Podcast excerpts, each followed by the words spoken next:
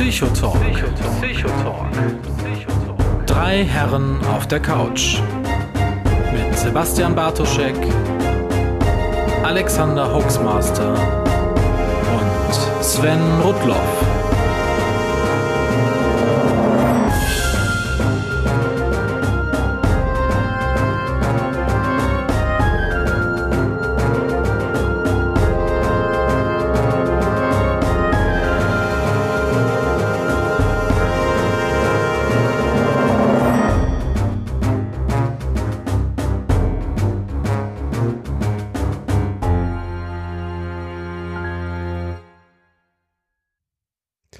Einen wunderschönen guten Abend, wunderschönen guten Tag. Wir sind wieder da.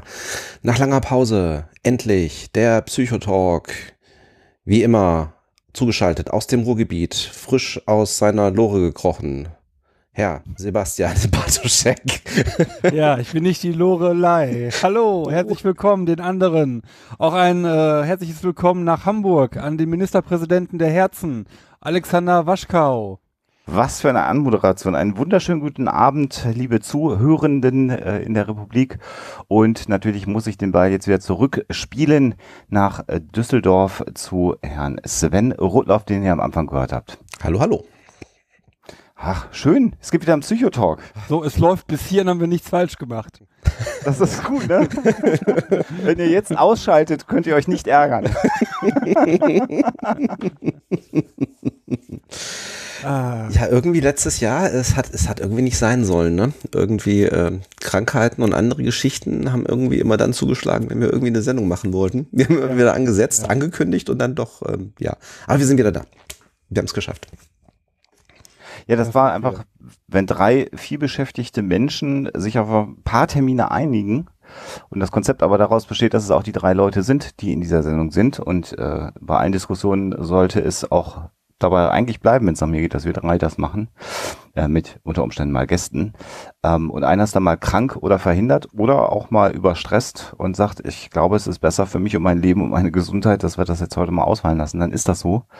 Aber dann wieder neue Termine zu finden, ist halt einfach schwierig. Und das ist, wenn das drei, vier Mal passiert, bei unterschiedlichen Leuten übers Jahr verteilt, dann ist man mal länger nicht auf Sendung, ne? Wir könnten ja auch so Spin-off-Formate machen, so Better Call Bato oder so. Oder äh, äh, könnte man mit euch beiden denn machen. Ähm, ich ich glaube, ich habe schon genug Spin-off-Formate. Also, ich würde sagen, du könntest irgendwas machen, Alexander, was man irgendwie Hoax Illa oder so nennt. Ja, ist ein Scheißname. Ja. Ich, wird sich nicht Wer soll das denn hören? Der wird sich nicht durchsetzen. Nee, das ist. Oder Sven, was könnte Sven denn machen? Ach, ich weiß nicht. Ähm, äh, Magst du nicht. Brexit, Brexit News. Ja, genau. Brexit, genau. Brexit News fände ich geil. Das habe ich zwei Jahre vermieden, drei Jahre, oh Gott. Jetzt ist soweit, ja. Jetzt, ja, nee, jetzt, jetzt sind sie raus. Was ja noch nicht thematisiert worden ist, ist die Frage, was macht der Brexit mit Viva Britannia? Oder was bedeutet der Brexit für Viva Britannia? Das ist jetzt Adieu Britannia? Das werde ich mir noch überlegen. Also noch sind sie ja nicht raus. Also. Wie? Natürlich sind sie raus. Ja, aber es dauert ja noch nicht, ein Jahr. Ich freuen würde, aber seit sieben Tagen sind sie seit weg. Sieben, seit weg, weg, weg, weg, weg, weg, weg. Ja, ja, also sie dürfen nicht mehr mitreden in der EU. So, sie haben keine Vergünstigungen mehr. Ja, der Europäische Gerichtshof gilt trotzdem noch. Die anderen Regelungen. Naja. Ich habe gelesen, so? dass, die, ja. dass die bittere Orangenmarmelade teurer wird demnächst. Ja, mhm. auch ich habe einen Comic dazu gesehen. Ja. Das ist dasselbe, wie ich habe recherchiert. Ich habe gelesen, habe ich gesagt. Ich habe ja nicht gesagt, wo ich das gelesen habe. Aber ja, den Comic haben wir dann beide offensichtlich gesehen. Hat sich wohl auch in der gleichen Ecke des Internets rumgetrieben, wie ich war. Ja, ich habe dich aus dem Augenwinkel gesehen, wie du uh. Sachen geliked hast. Und ich habe mich weggedorrt und habe gesagt, hoffentlich sieht er mich nicht, der Wartuschek. Hoffentlich sieht er mich nicht. Hat nicht geklappt. Ein Hallo auch an den Chat. Die ja. treuesten unter unseren treuen Hörern finden sich dort. Diejenigen, die noch nicht da sind, können den Weg dahin finden. Äh, ja, über webchat.freenode.net und der Channel heißt dann äh, Hashtag Psychotalk. Ein Wort. Wenn ich das genau. Neudeutsch richtig gesagt habe. Genau. Das Dann müsst ihr noch bestehen, dass ihr kein Roboter seid. Ich hätte fast, wäre fast daran gescheitert, weil ich mir nicht sicher war, ob ich eine Brücke sehe oder ein Parkhaus. Aber ich habe dann getippt, wahrscheinlich ist es eine Brücke und kein Roboter ist Ach so. zu erkennen. Ja, ich gehe über App rein, nicht über Web, deswegen muss ich kein Capture ah. machen. und ich habe mein, ich habe einen, einen passwortgeschützten Zugang und habe das Passwort gespeichert, wie man das macht in meinem Alter. ich habe ja hier einen neuen Rechner stehen. Ja, du kannst ja sowas ja auch noch leisten als erfolgreicher Unternehmer, der du bist. Über, über, über, über die, über die, über die Ja, Trollbremse, über die, bei Capture Fame, über die Trollbremse hatte ich irgendwann schon mal berichtet, ne? Ja, hatten Das- wir als Thema. das machen war- wir nicht nochmal. Fertig. Nee, Sag alles gut. Thema. Alles gut.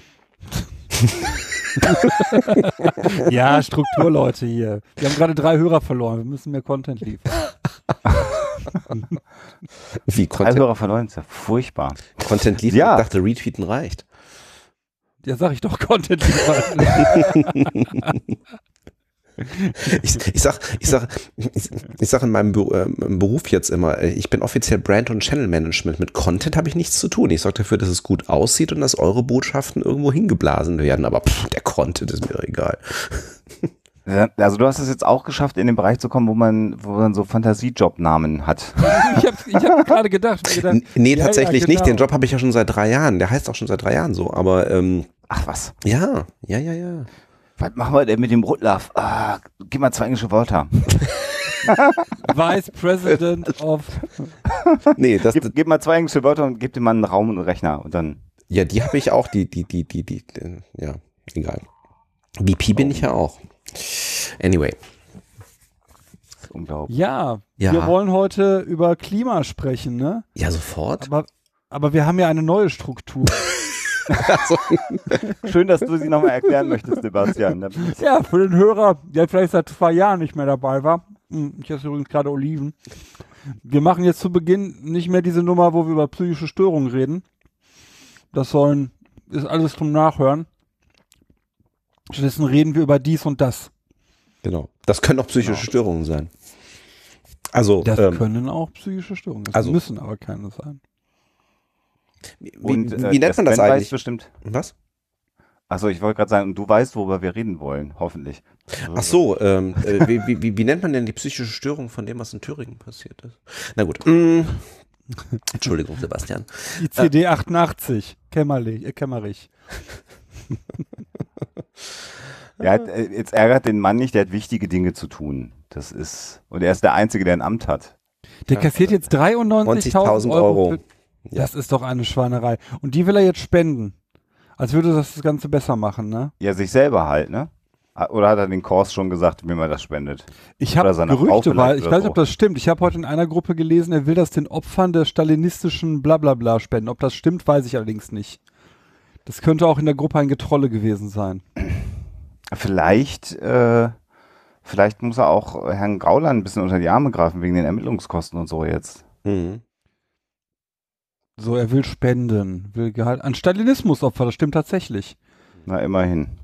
Naja, also die Richtung ist ja nicht zufällig gewählt, ne? Nee. Wo kam denn Das ist so ein richtiger Vollpfosten, der Kämmerich. Man kann es, glaube ich, gar nicht anders ausdrücken. Man könnte es anders ausdrücken, aber dann wäre es halt falsch. Das ist die hohlste Birne, die die FDP, ich überlege gerade neben wem, neben keinem, der mir gerade einfällt, in den letzten Jahrzehnten hervorgebracht hat. Ich, äh, ich weiß mal gar nicht, ob das alles hohl ist, sondern ich halte das einfach für ein, für ein Arschloch mit maximaler Berechnung. Der hat berechnet, die FDP mal eben komplett umzuhauen. Ja, Das, nein, der so weit denkt er ja nicht. ja, aber deswegen ist er ja ein Hohlkopf. Ja gut, Naja, wenn einem was an der äh, FDP liegt, dann äh, kann man das natürlich gelten lassen, so eine Argumentation. Ja. mhm. Und übernimmt Verantwortung und tritt als Parteichef zurück. How dare I? Ja, ich Ja, meine, anyway. Fallschirmspringen hat ja eine lange Tradition in der FDP. Insofern probieren sie sich ja Kämmerich. Scheitern als Chance, hat Schlingensief gesagt. Ich zitiere hier nur Zitate. Im Zweifelsfall deiner eigenen. ja, Content produzieren. 2018. Retweet. Jetzt habe ich diese, dieses Bonbon von Sebastian verpasst, weil ich es endlich geschafft habe, mich in dieses neumodische Trello-Ding, was wir ja auch noch besitzen, mal einzuloggen. Das Bourmont, was ist denn mein Bourmont? Du hast, du hast irgendeine Bemerkung gemacht und Sven hat gelacht, also insofern kann sie nicht schlecht gewesen Ah, sein. Ich habe es ja okay. verpasst.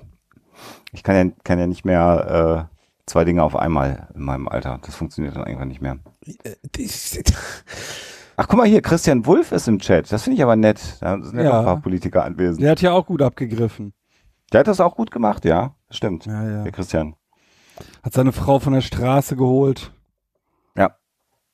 Charakter, so ein, Pa- so ein Praktikant. Dafür hat sie ne? eine Zeit lang jeden abmahnen lassen, der das behauptet hat, ne? Dass sie gewissen Berufen nachgegangen ist. ich würde sowas nie behaupten. Nein, natürlich nicht. Hm. Das ist ja mit dem Abmahnen eh so eine Geschichte. So, wir, wir mehr anderen, aber ich habe nämlich gesehen, dass Sven tatsächlich hier so eine, wie sagt man das, eine Karte? In diesem, in Eine diesem Roadmap? Ja, Nee. nee. Karte? Ist eine Karte, ne? Sagt man dazu, oder? Hm? In Trello? Ach so, so Ja. eine Liste. Unsere Eine Liste. Liste? Eine, Ja, wir haben ja mal irgendwann unsere, ich, ich, ich habe ja irgendwann So, im letzten, letztes Trello Jahr, vorletztes Jahr irgendwie in unsere, unsere alte Themenliste. Wir hatten mal eine Themenliste in Word. Ähm, wir, wir sind moderner geworden. Wir haben die in Trello übertragen. Das Problem war nur, ähm, ich habe beim letzten Jahr nicht mehr reingeguckt, weil es hat ja keine Sendung stattgefunden. Nein, das stimmt nicht ganz. Also tatsächlich, wenn, wenn Fragen kommen, also auch über ähm, Twitter, Facebook, Nachrichten, E-Mails etc., ähm, die halten wir schön nach und die werden im Zweifelsfall auch ähm, schön zusortiert. Und ähm, ich hatte tatsächlich, das ist aber ähm, krankt etwas daran, dass wir eben länger keine Sendung hatten, tatsächlich äh, auch so zu vorherigen Sendungen so nochmal nachfragen hier drin und so und hab dann mal so Du hast auch Antworten geschrieben. hab ich Vor, Mo vor Monaten, ja, die, die hätte man dann vorher nochmal lesen müssen. Ähm, Gut, dann machen wir das beim nächsten Mal. Wir haben ja, Ja. wir machen ja noch. Also, noch also eine, eine Sache habe ich, weil dazu kann ich was sagen, weil da muss ich nämlich, ich habe erst die Frage nicht verstanden, dann habe ich die recherchiert und dachte, ah, da habe ich doch kürzlich drüber gehört. Wir hatten nämlich in der letzten Sendung, in der Folge 35, hatten wir nämlich ja über, über Träumen und Schlafen gesprochen. du hast hier wirklich eine Liste angelegt und mich sogar markiert. Ja, Entschuldigung. Meine Und vielleicht, vielleicht kannst du ja gleich noch was zu Vertraust du mir nicht, Sebastian, wenn ich das sage? luzidem Doch, Träumen ich habe es nur noch mal kontrolliert. Du weißt doch, Kontrolle ist besser. Ja. Hm. Ja, Entschuldigung, Sven. Nee. Tagträume. Nee, nee, wir hatten, wir hatten ein paar, so, äh, scheiße. paar Fragen zur letzten Sendung. Äh, Ja, nee, die eine Frage, auf die ich jetzt erstmal gehen wollte, war, Eduard hatte nachgefragt, ob jemand von uns schon Berührung mit polyphasischem Schlaf gehabt hätte. Wisst ihr auf Anhieb, was polyphasischer Schlaf ist? Wir können das aus dem Griechischen relativ leicht herleiten. Poly heißt mehrfach, phasisch heißt Phase. Sehr schön. Mehrphasiger Schlaf. Was ist das also? So. Schnell, Wikipedia. Äh, mehrmals, äh, äh, äh, mehrere, mehrmals am Tag schlafen oder was? Oder was ist damit gemeint? Oder mehrere Schlafphasen während, während ein, einer Schlafeinheit? Nee, also tatsächlich äh, mehrere, ähm, ein, ein, ein Schlafmuster, wo du dein Schlafen auf äh, mindestens drei, wird gesagt, ähm, Zeiträume im Laufe eines Tages verteilst. Ähm, wie so schön steht bei Wikipedia, ein solches Verhalten ist im Neugeborenenalter normal. Wir Väter wissen das, ne? Ah, so wie eine Katze quasi. Mhm. So, und dann Ja, hast Moment, die, die ist ja nur an drei Phasen am Tag mal kurz wach, eine Katze. Dann schläft sie. du. Genau, den Rest des Tages schläft sie und frisst. Nee, also ist wach und frisst, Entschuldigung. Und ja. Mhm. Nein, also biphasisch ist also das, was wir halt auch noch kennen, irgendwie Nacht- und Mittagsschlaf, ne? Also ähm, wann Kinder so, glaube ich, so mit hm, drei Jahren oder so im, im Durchschnitt, glaube ich, irgendwie, zu zwei, drei Jahren irgendwie haben dann irgendwann keinen Unser Mittagsschlaf mehr. Kleiner macht das im Moment. Ne? Noch, genau, der ist jetzt gerade in den Ausläufen mit zwei Jahren. Das mit Wenn, wenn es seltene Tage gibt, äh, äh, an denen das geht, ma- macht, macht der Herr Hoaxmaster auch gerne mal Mittagsschläfchen. Hm. Die Tage gibt's aber halt nicht. Ja. Aber Wochen- wenn ich sie hätte, Ja, mal zwischendurch auch am Wochenende, wenn es funktioniert. Und Der junge Busch monophasisch. hat das immer gemacht, ne? Wer? Der junge Busch hat immer Mittagsschlaf gemacht. Mhm. Der junge Busch. hm. Und ähm, also ich, ich, ich bin insofern also tatsächlich nicht über also polyphasischen Schlaf gestolpert. Also was, was ich kannte, war eine andere Form von, von biphasischem Schlaf. Das ging auch mal vor einiger Zeit rum. Kam tatsächlich so ein bisschen aus meiner Viva Britannia und, und, und Historiker-Ecke. Äh, Das ging auch tatsächlich, glaube ich, letztes Jahr ein bisschen weiter rum. Dass es ja wohl zu sein scheint, historisch, dass in der Vergangenheit, Mittelalter und auch danach, äh, die Menschen tatsächlich normalerweise nachts in zwei Phasen geschlafen haben. Also erstmal Haben wir das nicht in der letzten Folge schon das kann sein, dass wir das da thematisiert hatten, irgendwie, dass die, dass die ein paar Stunden geschlafen haben, dann irgendwie, irgendwie so ein, zwei Stunden auf waren und dann irgendwie nochmal geschlafen haben. Ähm, es kann sein, dass wir das in der letzten Folge schon mal angesprochen hatten. Polyphasischer Schlaf geht tatsächlich drüber hinaus, nämlich deswegen halt mindestens drei Schlafphasen. Das hast du halt, ähm, äh, häufiger auch mal, ähm, ich sag mal, ähm, beim Militär oder äh, in, in ja, ähnlichen Jobs, wo du halt sagst, okay, du willst irgendwie die, die, die, die Schlafphasen zum Beispiel, äh, Schlafphasen äh, minimieren, dass die Leute halt irgendwie sich dran gewöhnen, dass sie ganz häufig am Tag kurz schlafen. Ähm, und das geht aber halt nicht besonders lange gut, egal in welcher Form. Ist so ein bisschen die Kurzfasse, äh, Kurzfassung. Ähm, Leistungssportler haben sie es zum Teil, das haben sie auch hier ähm, Ärzte. Achso, wo, wobei sie halt gesagt haben, also ähm, da, wo du halt eine lange Wachzeit brauchst, hilft es dir eigentlich nicht, weil es deine Grundmüdigkeit natürlich erhöht. Ähm, also es macht dich schon groggy, aber es geht wohl über eine gewisse Zeit. Aber ja, war mir so noch nicht irgendwie groß, ansonsten groß untergekommen. Nee, habe ich auch noch nicht gehört. Äh, also mehrere Schlafphasen am Tag. Also wenn denn damit dann nicht auch so etwas wie diese Powernaps äh, mhm. gemeint sind, die es ja auch, hm, die ja auch sinnvoll sein sollen, mhm. scheinbar. Also es setzt wohl eine extreme Gewohnheit voraus, dass es funktioniert.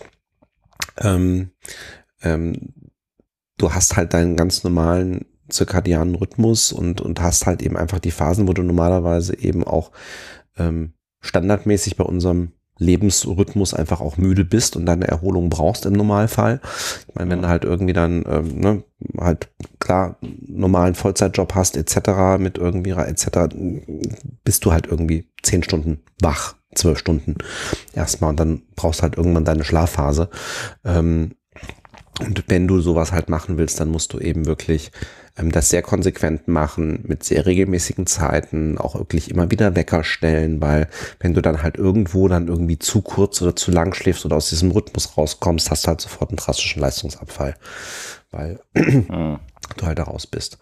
Ähm, aber ja, es gibt so, also es gibt hier so diverse Geschichten, wie war das? Äh, Übermensch, Überman gibt's irgendwie, da schläfst, also die Idee ist eigentlich, dass du dann häufiger kurz schläfst, aber insgesamt dann halt kürzer schläfst. Also die Übermans, die schlafen dann noch zwei Stunden. Insgesamt, über 24 Stunden verteilt. Aber in sechs Phasen. Mhm. Müsste man mal eigentlich mal zum Schlafforscher drüber reden, ne? Weil ich meine, das hat ja auch wahrscheinlich irgendwelche Auswirkungen auf, auf Stresshormone und, und überhaupt auf die, auf die Neurotransmitter, ne? Also wenn du halt nur zwei Stunden am Tag schläfst und man geht typischerweise von einer Schlafdauer von sechs Stunden aus.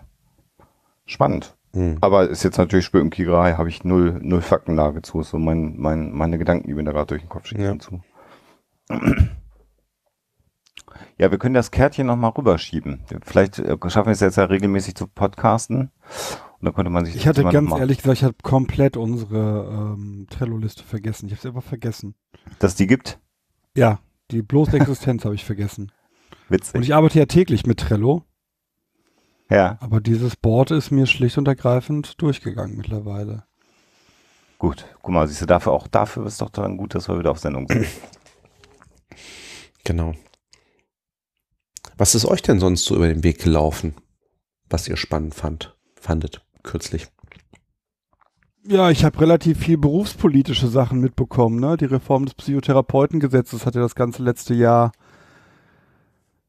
in Beschlag genommen mit all den spanischen Ideen und Unideen. Da, da haben wir ja vor, vorletztes mhm. Jahr auch schon drüber gesprochen. Ja. Ähm, momentan sieht es ja so aus, dass die Einheitlichkeit der Psychologie doch irgendwie gewährt werden soll aber nicht so recht klar ist, also was wohl so sein soll, was äh, am Anfang nicht so sein sollte, was ich aber gut finde, dass es so ist, ist nämlich das so. Die Leute, die in Zukunft den äh, Studiengang Psychotherapie machen, nach Ende des Studiums sich Psychologen nennen dürfen. Mhm. Was ich sehr begrüße, weil wir dadurch die Kollegen, die in die Psychotherapie gehen, nicht komplett aus unserem Berufsstand entlassen. Ich war vor, vor einer Woche beim Neujahrsempfang, Neujahrsfrühstück des BDP hier bei uns in NRW. Mhm. Da hat die Sektionsvorsitzende der Sektion, also BEP, Berufsverband Deutscher Psychologinnen und Psychologen, und die Sektionsvorsitzende des Verbandes der psychologischen Psychotherapeuten hat das als einen der großen Erfolge gefeiert im Rahmen der Reform des Psychotherapeutengesetzes. Ich kriege aber von meinen Studenten mit äh, hier, dass unglaublich viel noch unklar ist, gerade was Übergangsfristen, Übergangsregelungen angeht dass unklar ist, was ist mit den Leuten, die jetzt gerade ihren Master fertig machen. Haben die dann einfach Pech gehabt und müssen dann doch nochmal fünf Jahre Therapieausbildung draufsetzen, ja. statt ein vierjähriges Studium? Das wäre ja unverhältnismäßig. Dann würden die äh, benachteiligt werden und, und, und, und. Also viel noch offen.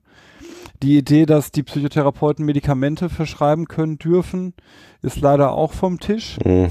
Man kann ahnen, welcher Marburger Bund äh, da beigesteuert hat die Idee fand ich an sich, ich bin da ja schon seit Jahren ein großer Verfechter von zu sagen, wenn man das als entsprechenden Studieninhalt behandeln würde, spricht nichts dagegen, dass auch Psychologen sich das aneignen können. Und da hätte man jetzt die Möglichkeit gehabt, bei einer Reform des einschlägigen Studiengangs das mit reinzunehmen. Man hat es nicht gewollt, aus meiner Sicht aus reiner Lobbyarbeit.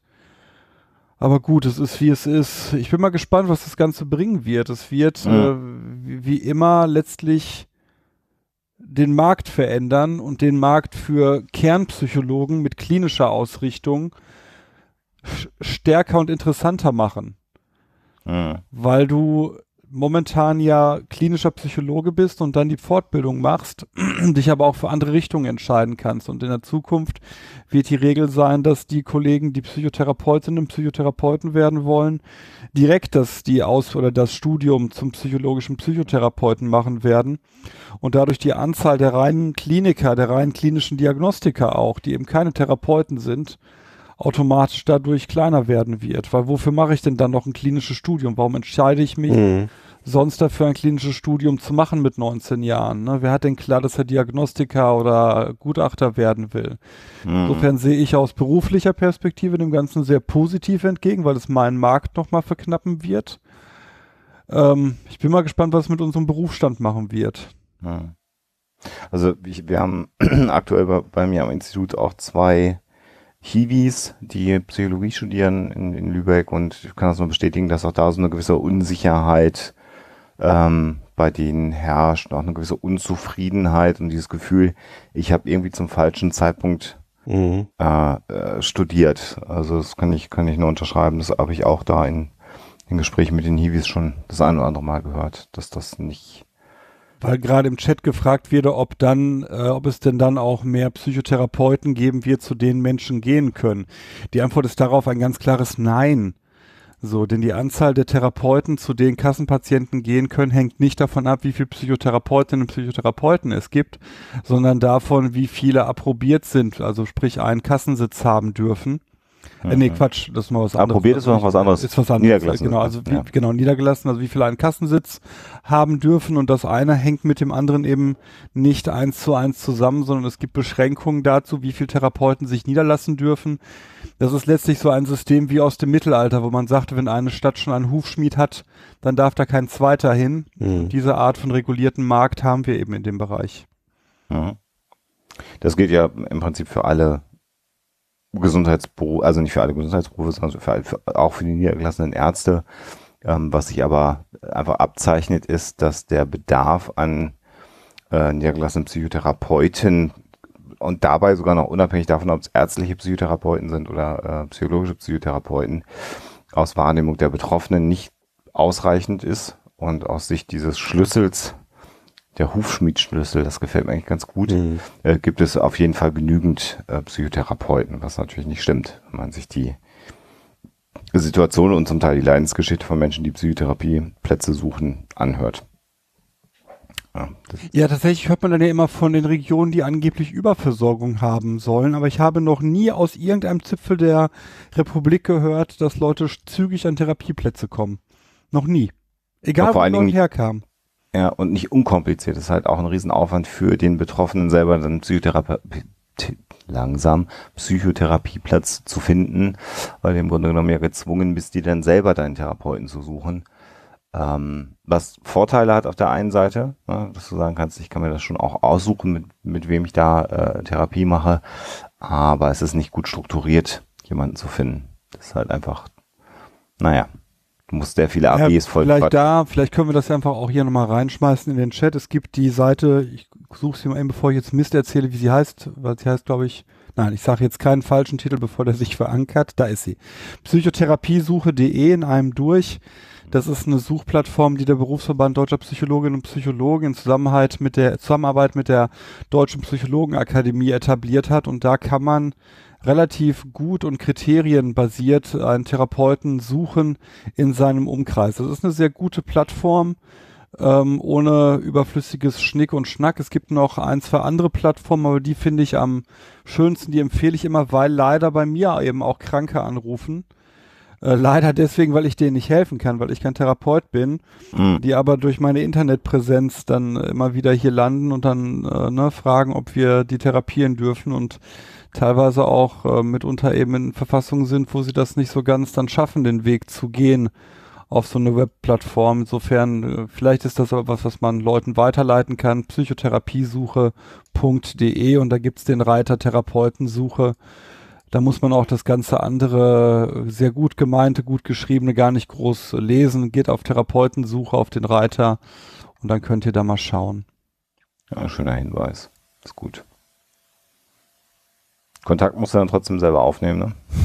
Kontakt musst du selber aufnehmen und die Psychotherapeutinnen und Psychotherapeuten sind ja jetzt verpflichtet, äh, mindestens, glaube ich, eine Stunde die Woche Telefondienst anzubieten wo sie dann äh, erreichbar sind für potenzielle Kunden. Mm, ich weiß es von einem äh, niedergelassenen Kollegen, dass das totaler Wahnsinn ist, weil in der Stunde natürlich hunderte von Menschen versuchen, dich dann anzurufen. Ja, klar, du sprichst gleich mit Frage, zwei. Warum, ja, warum machst du nicht mehr solcher Stunden? Sagt der Kollege natürlich, ich will ja auch noch Leute therapieren. Ne? So. Ja, ja, klar. Na klar. Und die meisten Niedergelassenen, muss man auch sagen, sind jetzt nicht so groß, dass sie sich eine eigene Bürokraft leisten können, mhm. die nichts anderes macht, als nur Telefonate anzunehmen. Es ist einfach eine Kostenfrage, ne? Ja, ja. Ja, das ist mir untergekommen. Wie ihr merkt, bin ich, aber ich plane ja momentan äh, meinen Eintritt in eine noch ausstehende psychologische Gesellschaft. Ich habe ja vor, der DGPS beizutreten. Deutschen Gesellschaft für Psychologie. Insofern habe ich mich berufsständisch ein bisschen in dem letzten Jahr ein bisschen mehr getummelt. Ja. Warst du aber immer schon ein wenig unterwegs in dem Feld, ne? Ja, das, ich glaube, das ergibt sich auch dadurch, dass ich halt hier die Studentinnen habe, die ja dann nochmal ganz anders äh, das all das erleben, was äh, berufsständisch passiert, ne? Für die ist das viel, viel wichtiger als für uns, die wir alle irgendwie in unseren Jobs stehen und unseren Weg gefunden haben. Also ich sage das gerne und oft, ich bin sehr dankbar dafür, noch ein einfaches Diplom gemacht zu haben, das dir am Ende alle Möglichkeiten offen ließ. Ne? Ja, das ist schon fast so ein bisschen äh, in, in, der Rückschau, wenn man sich heute das anschaut, wie so ein Studium Generale in mhm. seinem Fachgebiet. Ne? Das ist Absolut. schon auch abgefahren, wie sich das verändert hat.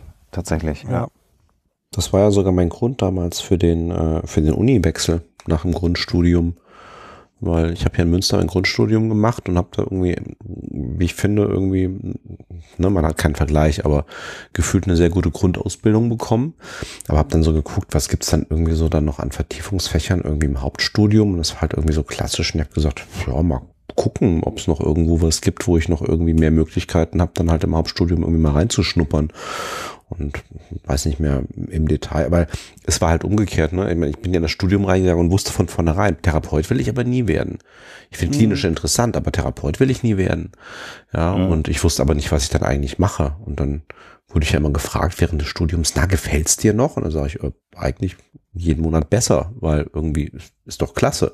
Ja, gerade Grundstudium, du hast Geschichte, du hast, du hast äh, Mathe, du hast Biologie, du hast irgendwie, ne, und wirklich dann die, die, die psychologischen Grundlagen, alles drum und dran.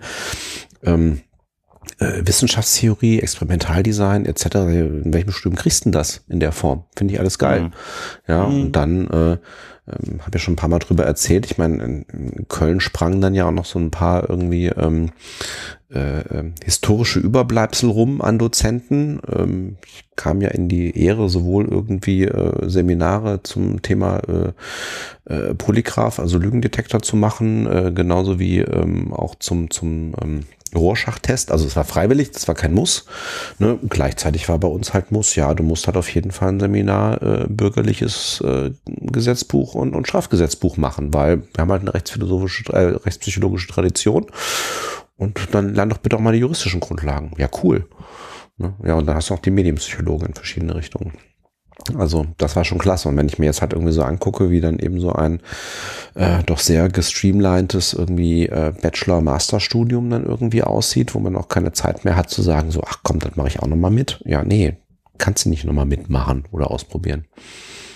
Ja, und ich finde so diese, diese, ähm, ich wäre heute, glaube ich, auch überfordert, wenn ich sage, Psychologie per se finde ich spannend, finde ich auch wieder auf die Uni bei uns an Lübeck gucken mit den ganzen MINT-Fächern, wo du dann die Leute hast, die die User-Interfaces natürlich entwickeln, ne, so im IT-Bereich, da sind dann auch Psychologen zum Teil tätig, dann hast du diese, ähm, der Begriff ist jetzt wahrscheinlich nicht korrekt gewählt, aber Ingenieurspsychologen, die da dann wieder in dem Bereich mhm. arbeiten ähm, wo so ganz, ganz neue Skillsets in der Kombination vermittelt werden, wo ich dann aber auch mitunter finde, dass das auch wieder natürlich nicht in die Tiefe gehen kann, in einer Art und Weise, wie ich es mir äh, wünschen würde. Mhm. Das ist schon eine äh, sehr interessante Entwicklung. Und weil ich hier gerade im Chat sehe, dass noch ein bisschen über Medikamente da ähm, geschrieben wird und wer die denn verordnen darf und wer nicht.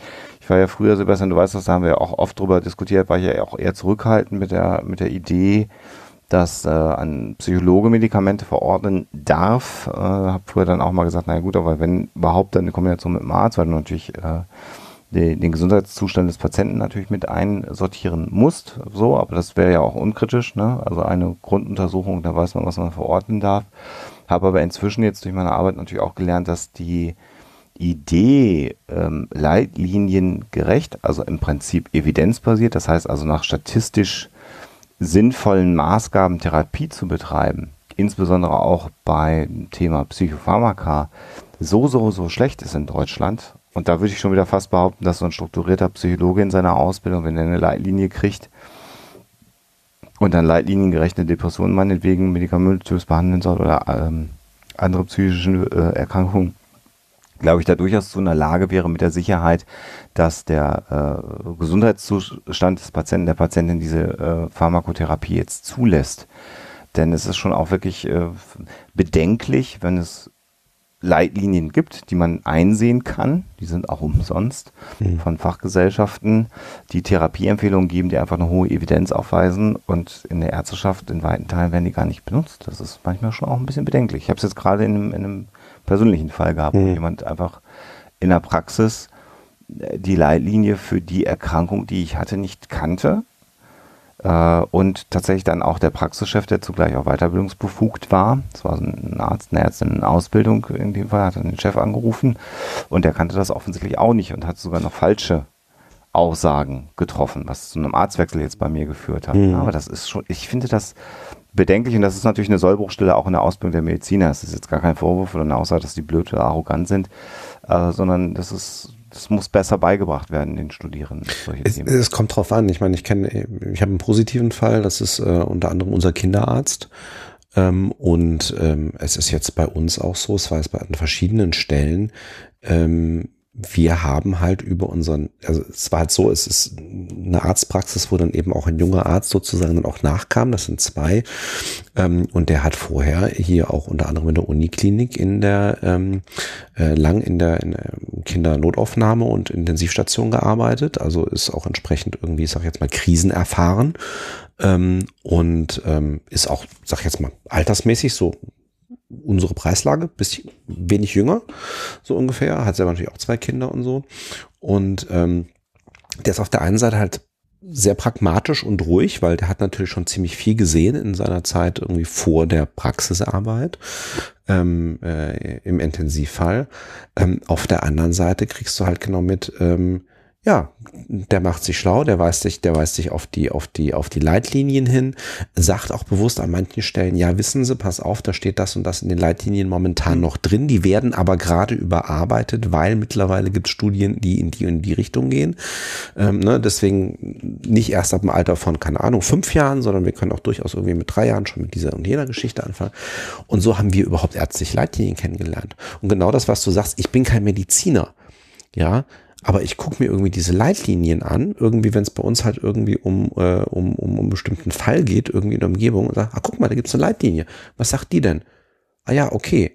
Und dann kann ich das aber ähm, aus meiner Sicht mit relativ gutem Gewissen, kann ich das, was da drin steht, ohne Mediziner zu sein, aber mit meiner psychologischen Ausbildung und diagnostischen Ausbildung der Art und Weise, wie wir ähm, das, das Zusammenstellen von, von wissenschaftlichen Ergebnissen gelernt haben, mhm. so weit beurteilen, dass ich sagen kann, okay, ich habe ein ganz gutes Gefühl und ich fühle mich ähm, ähm, äh, ein Stück weit mehr auf Augenhöhe mit dem Arzt und mit dem auch wirklich irgendwie meine eigene Therapie oder die meiner Familie eben auch mal zu besprechen. Ja, und zu sagen, ähm, Moment mal, wie ist denn das? Und dann, so, und dann merkst du halt relativ schnell, kennt das Gegenüber die oder äh, von welchen Leitlinien hm. sprechen sie denn? Ach, wie? Äh, nee, da muss ich, da muss ich aber nochmal reingucken. Hm. So, und ähm, das aber das wäre ja schon immerhin immer schon, schon gut, wenn, wenn man sagt, oh, da gucke ich mir jetzt mal gerade rein. Die genau, ich wenn mal den, denn tun, den, ja, ja, genau. Genau, ich, ich habe mal in den Chat gerade den, den Link zur AWMF mal reingeschmissen, wo die Leitlinien drin sind. Die sind jetzt nicht per se für Patienten gedacht. Nee. Ähm, es ist auch nicht ganz so einfach mitunter. Man kann die eigentlich gut lesen. Ähm, je nach Erkrankungsbild und was man natürlich bedenken muss, was Leitlinienarbeit extrem schwer macht, und das ist ja das, was wir in, in, in Deutschland haben, jetzt mal abgesehen von psychischen Erkrankungen ist natürlich multimorbid erkrankte Patienten. Ja. Ne? Also der, der alte Diabetespatient, der auch noch Bluthochdruck hat und unter Umständen COPD hat. Ähm, dann hast du halt drei Leitlinien im Zweifelsfall, die Empfehlungen aussprechen und die widersprechen sich zum Teil, aber dann auch ja. wieder, weil sie natürlich nur auf eine Erkrankung hin genau. äh, ihre Evidenz nachgewiesen haben. Da wird es dann komplex und klar, hat ja auch seinen Grund, warum Arzt, ein Arzt ist und das auch gelernt hat und studiert hat. Aber wir müssen, glaube ich, mehr äh, insgesamt, aber das ist ja gerade, also der Medizin, das Medizinstudium ist ja auch in so einem Reformprozess hinkommt, zu einer wissenschaftlichen Medizin. Und ähm, ja, das ist halt ein Prozess, der am Laufen ist, der, glaube ich, aber auch den, den agierenden und handelnden Personen durchaus bewusst ist. Also wir schimpfen ja auch gerne mal auf die, unsere ärztlichen Kollegen, aber wenn man dann mal drin ist im System, so im Universitären, sieht man ja auch, äh, dass, äh, dass, dass man ja auch sieht, dass da sich was ändern muss. Das ist ja auch gut. Finde ich. Wie sind wir denn da jetzt drauf gekommen? Keine Ahnung. Ich hatte erzählt von der Reform des Psychotherapeutengesetzes. Ja, stimmt. Du bist schuld. Das, das war der Anfang, genau. genau, ja. Genau, ja, und das ist halt, äh, aber klar, es ist natürlich auch so, wenn du ein, ein mündiger Patient sein möchtest, und dann irgendwann mitbekommst, dass, dass, dass da irgendwie Dinge schief laufen in deiner Therapie, das ist halt auch nicht angenehm. Ne? Ähm, das ist das große Thema der Gesundheitskompetenz, Health Literacy, ja. wie man so schön ja. sagt. Mhm, erscheint ja. übrigens bald beim allseits beliebten JMB Verlag ein Buch äh, in der Schriftenreihe des Instituts äh, Dr. Bartoschek, das sich Ach. nennt Health Literacy und und, oder, und, und, und Pflegende oder bei Pflegenden. Mhm. Das hat hier unsere Sina äh, geschrieben, die nämlich Gesundheitswissenschaftlerin ist, die Public Health als Master gemacht hat. Mhm. Und äh, ich hatte die Freude, ein kleines Geleitwort zu diesem Büchlein zu liefern. Das ist doch aber sehr schön. Äh, äh, da hätte ich gerne ein Rezensionsexemplar, wenn es denn soweit wäre. Ja, kriegen wir auf jeden Fall hin, denke ich. Ist Jens überhaupt im Chat? Früher war das Standard, da brauchte ich gar nicht so was fragen. Ja, ich sehe ihn nicht. Nee. Ah. Hat, hat, hier keinen, hat hier keinen Büchertisch aufgebaut. Sowas. Ah. Ja, egal, aber die Abrechnung so. können wir jetzt trotzdem machen, du hast es ja erwähnt. Genau. Ich dachte auch, ne, muss man einmal pro tick. Folge. Da schreibt auch schon einer Bullshit-Bingo. Bingo angekreuzt. JB-Verlag erwähnt. Ich kann aber alle beruhigen, ich trinke heute Abend keinen harten Alkohol. Also das Kreuzchen bei Hoaxmaster geht lallend ab, das wird heute nicht passieren. Nee, dreimal den JMB-Verlag nennen sollte man nicht tun, dann steht er im Zimmer. Das ist nicht gut. Oh. Dann kommt er durch den Spiegel. Da soll es auch eine Neuauflage geben, ne? Candyman? Ach ja. Würde mich nicht wundern. Beetlejuice. Beetlejuice ist für mich dreimal der Name. Viermal, ne? Ist bei Beetlejuice, glaube ich, ne? Kann sein, ja. klicker, klicker, klicker, gleich mal nachgucken. Ja, ich weiß es auch nicht. Nee, nee, nee, ich, ich antworte gerade auf, den, so. äh, auf eine Frage im Chat. Das ist auch schön für die Menschen, die nicht im Chat sind. Wer jetzt sagt, ah, Chat und dann antworten die und da kann man sich unterhalten, beim nächsten Mal dann einfach dabei sein, wenn ihr das zeitsouverän hört, auf die Ankündigung achten. Dann könnt ihr auch mit uns äh, auch chatten, wenn ihr das mögt. Wenn ihr zeitsouverän hört, ihr Nasen, könnt ihr nämlich nicht einfach in den Chat gehen. Nee, wer Bei der nächsten. Folge. jetzt, jetzt zeitsouverän hört, kann bei der nächsten Live-Sendung, genau. Vielleicht. Ah, ich sehe die ganzen Ostdeutschen, wie sie jetzt in den Chat gehen, zeitsouverän. Und denken, wo sind die denn? Die müssten doch hier sein. Du meinst die FDP-Politiker in, Ja, in alle. Thüringen, Alle die beide. online gehen. Ah, Es sind fünf. Die fünf Landtags.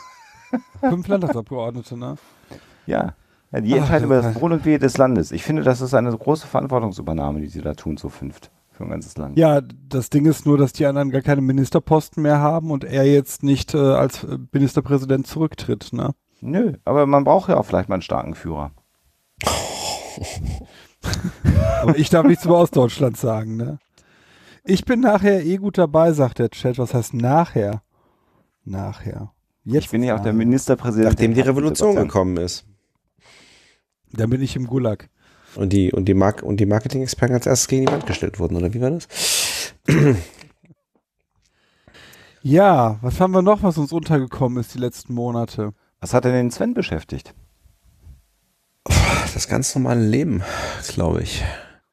Wie profan. Und wie profan, ja, aber gut, jetzt, ich will jetzt nicht irgendwie die, die, die, ähm, ich hätte fast gesagt, die Altherrengeschichten rausholen. Nein, aber ähm, nach, na, nach wie vor irgendwie ähm, ständ- ständige Veränderungen irgendwie im, ähm, äh, im Job, nicht wirklich. Ich mache immer noch den gleichen, kommen wir nachher sowieso noch drauf, bei unserem Hauptthema. Ähm, als äh, großer CO2-Produzent.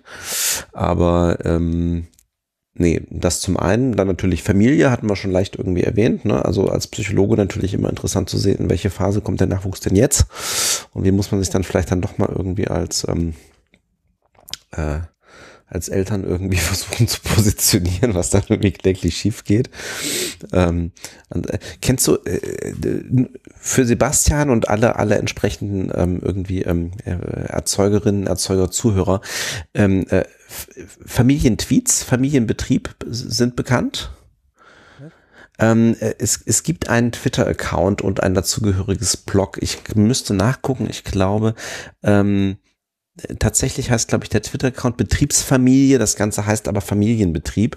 Ähm, was die unter anderem Schönes machen, ist, ähm, die sammeln über die ganze Woche hinweg ähm, äh, Tweets von Eltern über ihr Familienleben.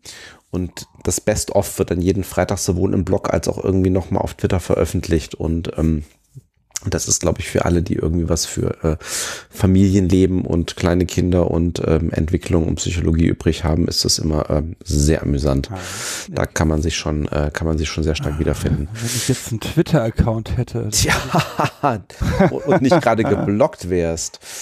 Ähm, genau, ge geblockt von Betriebs. Darfst du überhaupt noch was schreiben auf den sozialen Netzwerken, Sebastian, im Moment? Oder- Oder, Im Moment unter meinem Namen nicht. Doch, natürlich.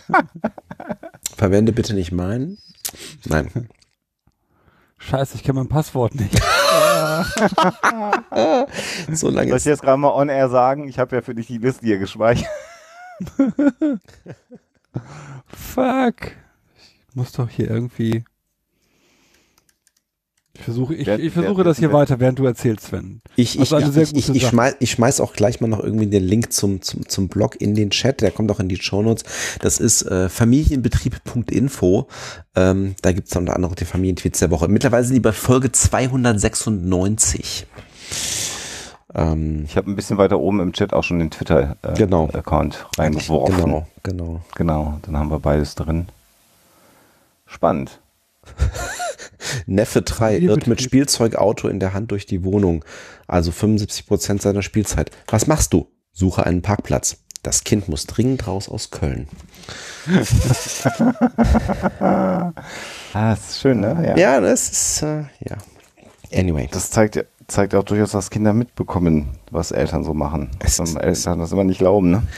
Nee, das ist, ähm, äh, korrig korrigiere mich, Sebastian, das hatte ich auch, glaube ich, vorhin schon gesagt. Also, ähm, die Sprüche, die einem dann von den Kurzen entgegenkommen, wenn man sich oder dann irgendwie den Partner, Oh die ja. Partnerin so deutlich hört. So. Oh ja.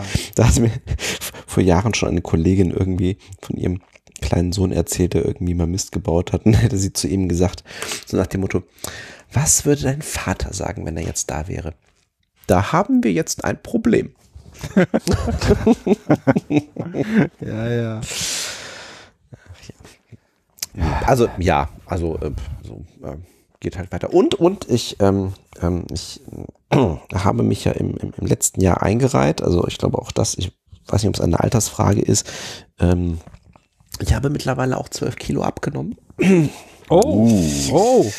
Ähm, so stetig, ne? Das Thema hatten wir ja vor längerer Zeit Ja. mit der Kollegin Hermann. Also ich glaube so seit Mai letzten Jahres und so wird werden wird jeden Tag Kalorien gezählt. Und ähm, ja, ich habe noch ein bisschen vor mir im Ziel, aber ich, das ist jetzt schon mal nicht schlecht. Oh, ich bin gerade aus dem Chat geflogen. Nee, Oh. ich hab dich gekickt.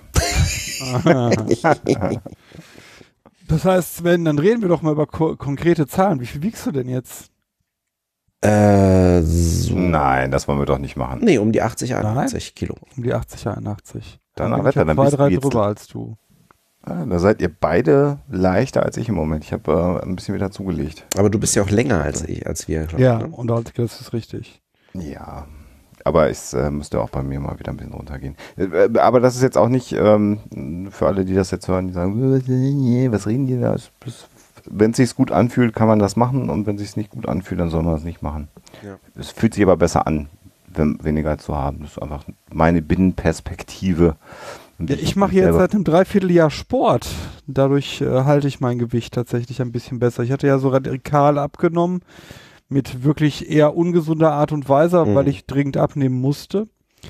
Und habe dann äh, jetzt angefangen, letztes Jahr Sport zu machen und bin jetzt einmal die Woche im Sportstudio mindestens. Hm. Das Hm, hat sich äh, eingeschlichen. hm. Gehörte aber nicht zu meinen Neujahrsvorsätzen tatsächlich. Mein Neujahrsvorsatz war mehr Rauchen. Was? ja, ich, hab, weil ich merke, beim Rauchen entspanne ich. Hm. Ist, ja, ist ja auch kein Wunder, Ja, wenn man sich den Wirkmechanismus von Ja. Nikotin im Gehirn Ja, anschaut. insofern ist es doch äh, eine Sache, die man sich, wenn man Bock hat, auch vornehmen kann. Und volkswirtschaftlich ist Rauchen total super. hm. Und ich habe letztens eine Studie von einer Studie gehört, ich habe sie noch nicht mal gelesen, ich habe gehört, dass es eine Studie gibt, die belegt, dass Raucher beim Eintritt in äh, die Behandlung durch das Gesundheitssystem äh, schon mehr eingezahlt haben, als sie später rauskriegen. Ja, und in der Regel sterben die dann auch sehr schnell. Die sind gar nicht so teuer. Also im Grunde genommen, also der typische Raucher stirbt ja auch am Herzkasper. Das, und das geht ja immer dann relativ flott, Hm. Jetzt bin ich endlich wieder. um mal ein bisschen zynisch zu sein. Hm. Ach du, da komme ich mit klar. Nee, Sport ist aber auch tatsächlich, also Sport ist fast übertrieben. Ich, ich mache seit einigen Monaten Schleichwerbung Kieser. Ähm, weil, ähm, ja, Du kannst das auch leisten. Ist das nicht Sport für Alte?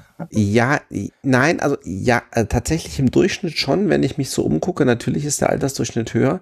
Ähm, ich glaube, es, aber äh, da springen auch relativ viele Junge rum. Also ich, also für mich ist es, glaube ich, richtig aus mehreren Gründen, ähm, weil ähm, es ist ähm, unaufgeregt irgendwie. Also ähm, du gehst da halt nicht hin, weil es hip ist oder so und oder um halt irgendwie, ne? Also du gehst da jetzt auch nicht irgendwie mit äh, besonders gestylten Klamotten hin oder so und äh, du bist halt auch nach einer Dreiviertelstunde wieder raus. Ähm, und ähm, es geht mir jetzt nicht darum, dass es schnell geht, sondern äh, ich- ich habe halt tatsächlich äh, konsistent irgendwie jedes Jahr gegen Herbst, Winter irgendwelche Rücken oder sonst irgendwie Bandscheiben, sonst irgendwelche Probleme gekriegt. Wo ich schon so wusste, okay, ne, klassisch, das ist die Mischung aus, ähm, ich bewege mich nicht genug, ich wiege vielleicht auch ein bisschen zu viel an der einen oder anderen Stelle, aber auch, okay, das ist jetzt auch der Stress vom Jahr und was weiß ich alles und das schlägt mir jetzt auch da drauf. Und ähm, ich hatte tatsächlich den positiven Effekt vor einiger Zeit, dass ich mal ähm, nach einer unbedachten Bewegung hier irgendwie zu Hause irgendwie dachte, oh, Hexenschuss. Ja, und wo du dann schon wieder siehst, okay, die nächsten zwei Wochen laboriere ich da irgendwie dran rum. Und nach einem Tag war es wieder gut. Wo ich so dachte, okay, ich ähm, schieb das jetzt mal positiv irgendwie auf das ähm, Training. Es kam zwar, aber es kam halt nur kurz. So ungefähr. Also ähm, ich finde das sehr angenehm. Ja, ich meine, Kieser ist ja auch im Wesentlichen äh, sehr auf dem, auf, auf dem Rücken und auf sitzende Tätigkeiten Genau. Menschen ausgerichtet. Ja. Ähm, und klar, also ich meine, wenn du da Muskelmasse aufbaust, das ist ja auch kein Geheimnis, dass du dann weniger Rückenprobleme auch generell Beweglichkeit. Also bei mir kam halt Ja. noch dazu, dass ich im, im, im, äh, im letzten Jahr, genau zu der Zeit, als wir eben auch nicht ge, ähm, äh, gepodcastet oder gesprochen haben, ähm, ich habe auch plötzlich in der rechten Schulter Probleme gekriegt. Also ich hatte zwischendurch schon immer mal so ein paar Themen mit dem rechten Arm und auch Handgelenk, wo ich dachte so, hm, ist hier vielleicht, ne, also ne, sitzende Tätigkeit, viel am Computer, bla bla bla, irgendwie dann, äh, stimmt, es war dann äh, vorletztes Jahr kam dann auch, glaube ich, mal wieder eine World of Warcraft Erweiterung raus, wo ich ein bisschen mehr gespielt habe, wo ich dann so dachte, okay, hängt alles irgendwie zusammen. Dann sagte mein Orthopäde, ja, nee, also ne, ihre Schulter da, also hm, schon irgendwie so ein bisschen Verengung und wahrscheinlich auch noch Verspannung kommt auch noch dazu und hm, kann man aber nicht viel machen, also bewegen sie sich halt, das kann helfen. Und ähm, auch da drauf halt irgendwie eingegangen. Also ich habe jetzt keine Schmerzen mehr, aber ich merke bei manchen Übungen halt schon noch so, hm, rechte Schulter, hm, ist so ein bisschen so ein Dauerthema. Ist nicht so ganz beweglich. Also insofern. Aber halt Ich so. finde das spannend. Ich bin genau im, im, im Gegenteil, was das Sportstudio angeht. Ich bin ja in so einer Riesenkette. Mhm. Auch wenn wir schon Namen nennen, kann ich ja auch, aber ich bin ja bei FitX. Mhm. Äh, und da hast du sie ja alle rumrennen. So die ganzen Poser. Mhm. Und ich muss das, ich finde das jedes Mal unfassbar lustig, wenn in der Herrenumkleide dann diese oft auch migrantischen, jungen, durchtrainierten Männer da stehen und schön in, in den Spiegel posen und die Selfies dann posten. Und ich mir dann denke, ja, kannst du machen, sieht halt doof aus, aber machst du selber nicht mit. Und jetzt haben wir einen Türsteher letztens gehabt in der Herrenumkleide, bei dem ich nicht ganz verstanden habe, warum der eigentlich da ist. Aber der war recht nett, netter Typ.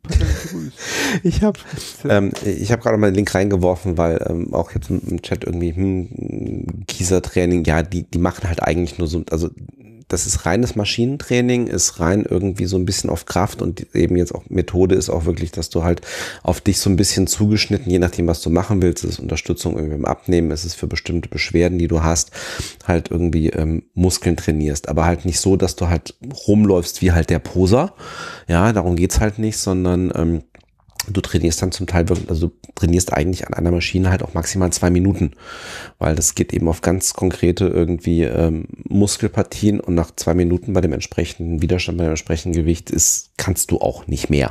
Und dann willst du eigentlich auch hinkommen und das machst du halt irgendwie so zweimal die Woche. Ähm, und dann ist auch gut. Deswegen sage ich halt, bist halt dann eben auch mit so. Aber ich habe da Ich- eine ich psychologische Frage im letzten Jahr entwickelt, bei deren Beantwortung ihr mir helfen könnt, von der ich auch schon jedem erzählt habe. Hm.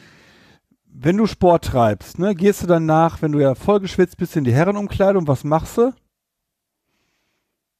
äh, Was würdet duschen, ihr machen? So, vor dem Duschen? Äh, ausziehen.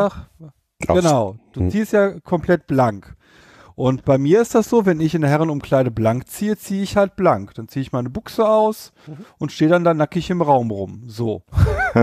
Mir ist aber aufgefallen, dass je jünger die Leute im Studio sind, umso mehr, und mit jung meine ich, sag mal so, um die 20, da ist es am auffälligsten. Die machen alles, vor allem die Männer migrantischer Herkunft, damit man nicht ihr Geläut sieht. Ich finde das ganz faszinierend, weil ich mich das dann äh, immer irritiert, warum man vor anderen Männern sein Geläut versteckt. Was meint ihr, warum das so ist? Ist das eine kulturelle Sache, dass man nackt, weil das ist ja auch nicht, es gibt da ja auch jede Menge kulturelle Sachen, weiß ich nicht, wenn ich jetzt an, an so Türkei etc. denke, wo man in Haman geht oder so, da ist man ja auch nackt, oder? Ähm, ähm, ich, ich würde ja eher behaupten, dass wir so einen gesellschaftlichen Wandel, mal unabhängig vom Migrationshintergrund oder nicht Migrations, wir erleben gerade so einen gesellschaftlichen Wandel. Also ich glaube, wir sind wieder auf so einem Weg in eine gewisse Brüderie rein, die wir in den 70er Jahren wahrscheinlich gar nicht hatten und die jetzt gerade wieder mehr wird. Und dann kommt natürlich noch so eine kulturelle Komponente hinzu, aber ich erlebe das eher generell so, so, eine, so, eine, so ein Anwachsen von äh, Brüderie wieder. Jetzt meine Antwort. Und ich vielleicht auch allgemeiner, auch nicht nur nicht nur äh, Brüderie, sondern auch so ein bisschen ähm,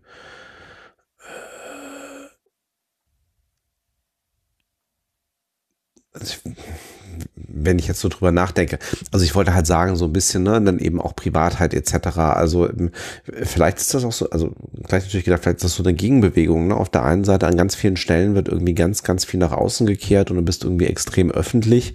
Ähm, ich habe es aber an vielen Stellen mitgekriegt, wo ähm, also nach meinem Dafürhalten Leute dann eben auch ganz normal und äh, unterwegs sind und sagen so, pff, es gibt auch genug Sachen, über die brauche ich nicht zu reden und die brauche ich nicht zu zeigen und sonst ist es halt mein Ding. Die bleiben halt privat, ja. Die muss ich jetzt auch nicht irgendwie auch in den sozialen Medien teilen oder mit irgendwie überhaupt einem weiteren Kreis. Ähm, insofern, ähm, ähm, wobei ich jetzt auch die da die Erfahrungswerte nicht wirklich habe, rein praktisch, weil ähm, Mhm. der Witz jetzt gerade irgendwie bei, äh, ich habe jetzt gerade überlegt, weil bei Kieser ist halt tatsächlich der, dadurch, dass du dich, dass du halt keinen Ausdauersport ma- Sport machst und dich eben auch nicht so wahnsinnig anstrengst, ähm, ich dusche da nicht vor Ort. Ich schwitze da auch im Normalfall nicht groß und ich schwitze eigentlich sehr leicht persönlich. Aber ähm, da, das ist eben nicht die Art von Training, wo du wahnsinnig viel schwitzt. Die haben auch Duschen da etc. Und es gibt auch einige, wo ich dann halt mitkriege, die duschen auch. Aber ich würde mal sagen, 90 Prozent derjenigen, die da trainieren, duschen da nicht vor Ort, weil es ist auch nicht nötig nach dieser Art von Training. Das letzte Mal, wo ich das mitgekriegt habe, war, war tatsächlich hier ähm, äh, äh, Schwimmen gehen mit der kurzen. Ja, irgendwie, und wo dann halt die Eltern noch Mhm, mitgegangen Das ist sind. nochmal ein ganz anderes Thema. Das ist natürlich nochmal ein ganz anderes Thema, weil genau, ne, klar, du nimmst natürlich dann irgendwie als ähm, da bei den Umkleiden wieder das Thema, jetzt sind das die ganz Kleinen an der Stelle, das heißt die ganz Kleinen, ne, drei, vier Jahre alt. Aber ähm, dann als Vater natürlich gehst du natürlich in die Herrenumkleide mit deiner Tochter etc. Das ist total spannend. Das ist Ja. Hm? und vor allem, also ich fand das dann spannend, weil es gab tatsächlich äh, in, in der Zeit, im Moment ist es auch irgendwie wieder anders, ähm, aber es gab da zeitlich verteilt tatsächlich zwei Mütter, die aus irgendwelchen Gründen, ich glaube auch, weil sie einen Sohn hatten, bei uns in der Herrenumkleide sich mit umgezogen haben. Hm. Das war die komische Situation. Es war aber auch insgesamt so, auch da war es dann wirklich so, ja, natürlich, man hat da irgendwie blank gezogen und so, aber es war natürlich jetzt nicht die Situation, dass sich da jetzt irgendjemand bemüßigt gefühlt hätte, irgendwie besonders zu posieren. Hm.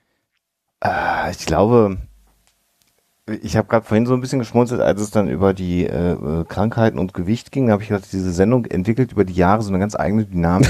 Also irgendwann wird das dann so der, der alte, alte Herren reden über ihre körperlichen Melessen-Podcast. Paradontox hilft nicht mehr. Granofink.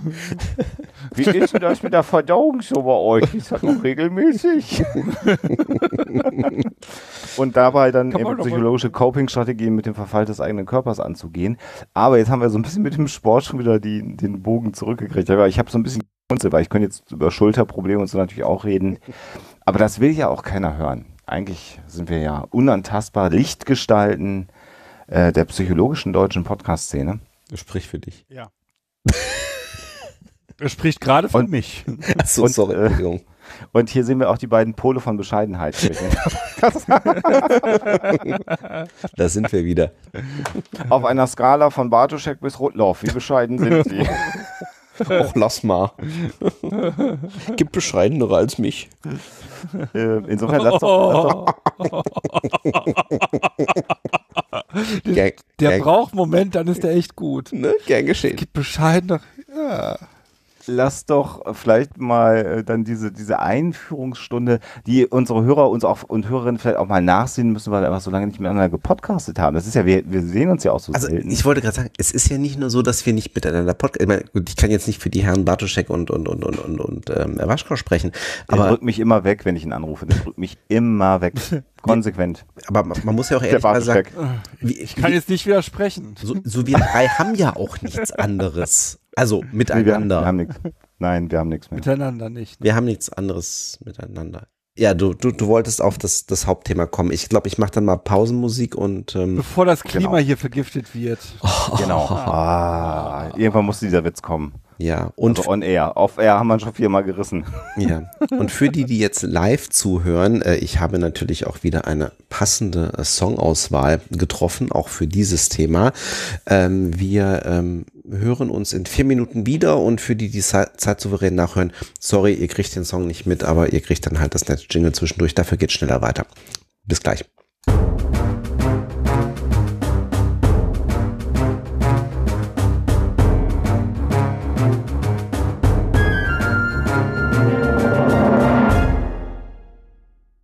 So, da sind wir wieder. Ja. Ja, da sind wir wieder. Im wahrsten Sinne des Wortes. Was habe ich denn jetzt hier? Äh, Brauerei Simon, Spezial. Für ein gutes. Brauerei Simon. Traugott Simon, Spezial.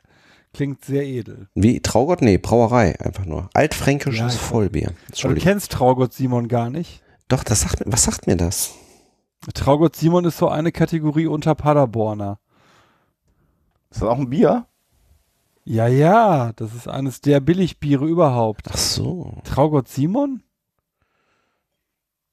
Hm, kennt keiner hier, merke ich schon. Nee, also Paderborner kenne ich noch, und, äh, 4, 5% kenne ich so, aber Traugott Simon ist mir noch nicht untergekommen. Oh, was übrigens richtig eklig ist und was ich mal in Hamburg getrunken habe, weil wir nachts unterwegs waren und den Rest erspare ich euch, ist okay Bier. Ach, Kennt von diesem okay? Energy Drink.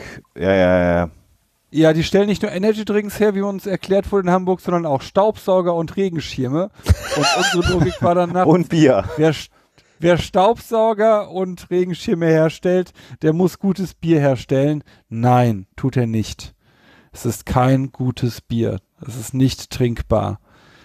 Wir haben auch jeder nur zwei Dosen gemerkt, es geht nicht mehr. Aber du hast zwei Dosen immerhin ausprobiert, ne? Ja gut, vielleicht war die erste ja nur schlecht. Kann ja sein. Ja, das ist. Aber ich trinke ja so gut wie fast gar kein Bier mehr. Also es ist ja heute eine absolute Ausnahme, dass ich mal hier so ein, Hm. So ein Pilzgetränk neben mir stehen habe. Hat sich so ergeben. Im Chat kam gerade die Frage, wo aus Franken dieses Bier kommt. Das kommt aus Lauf an der Pegnitz.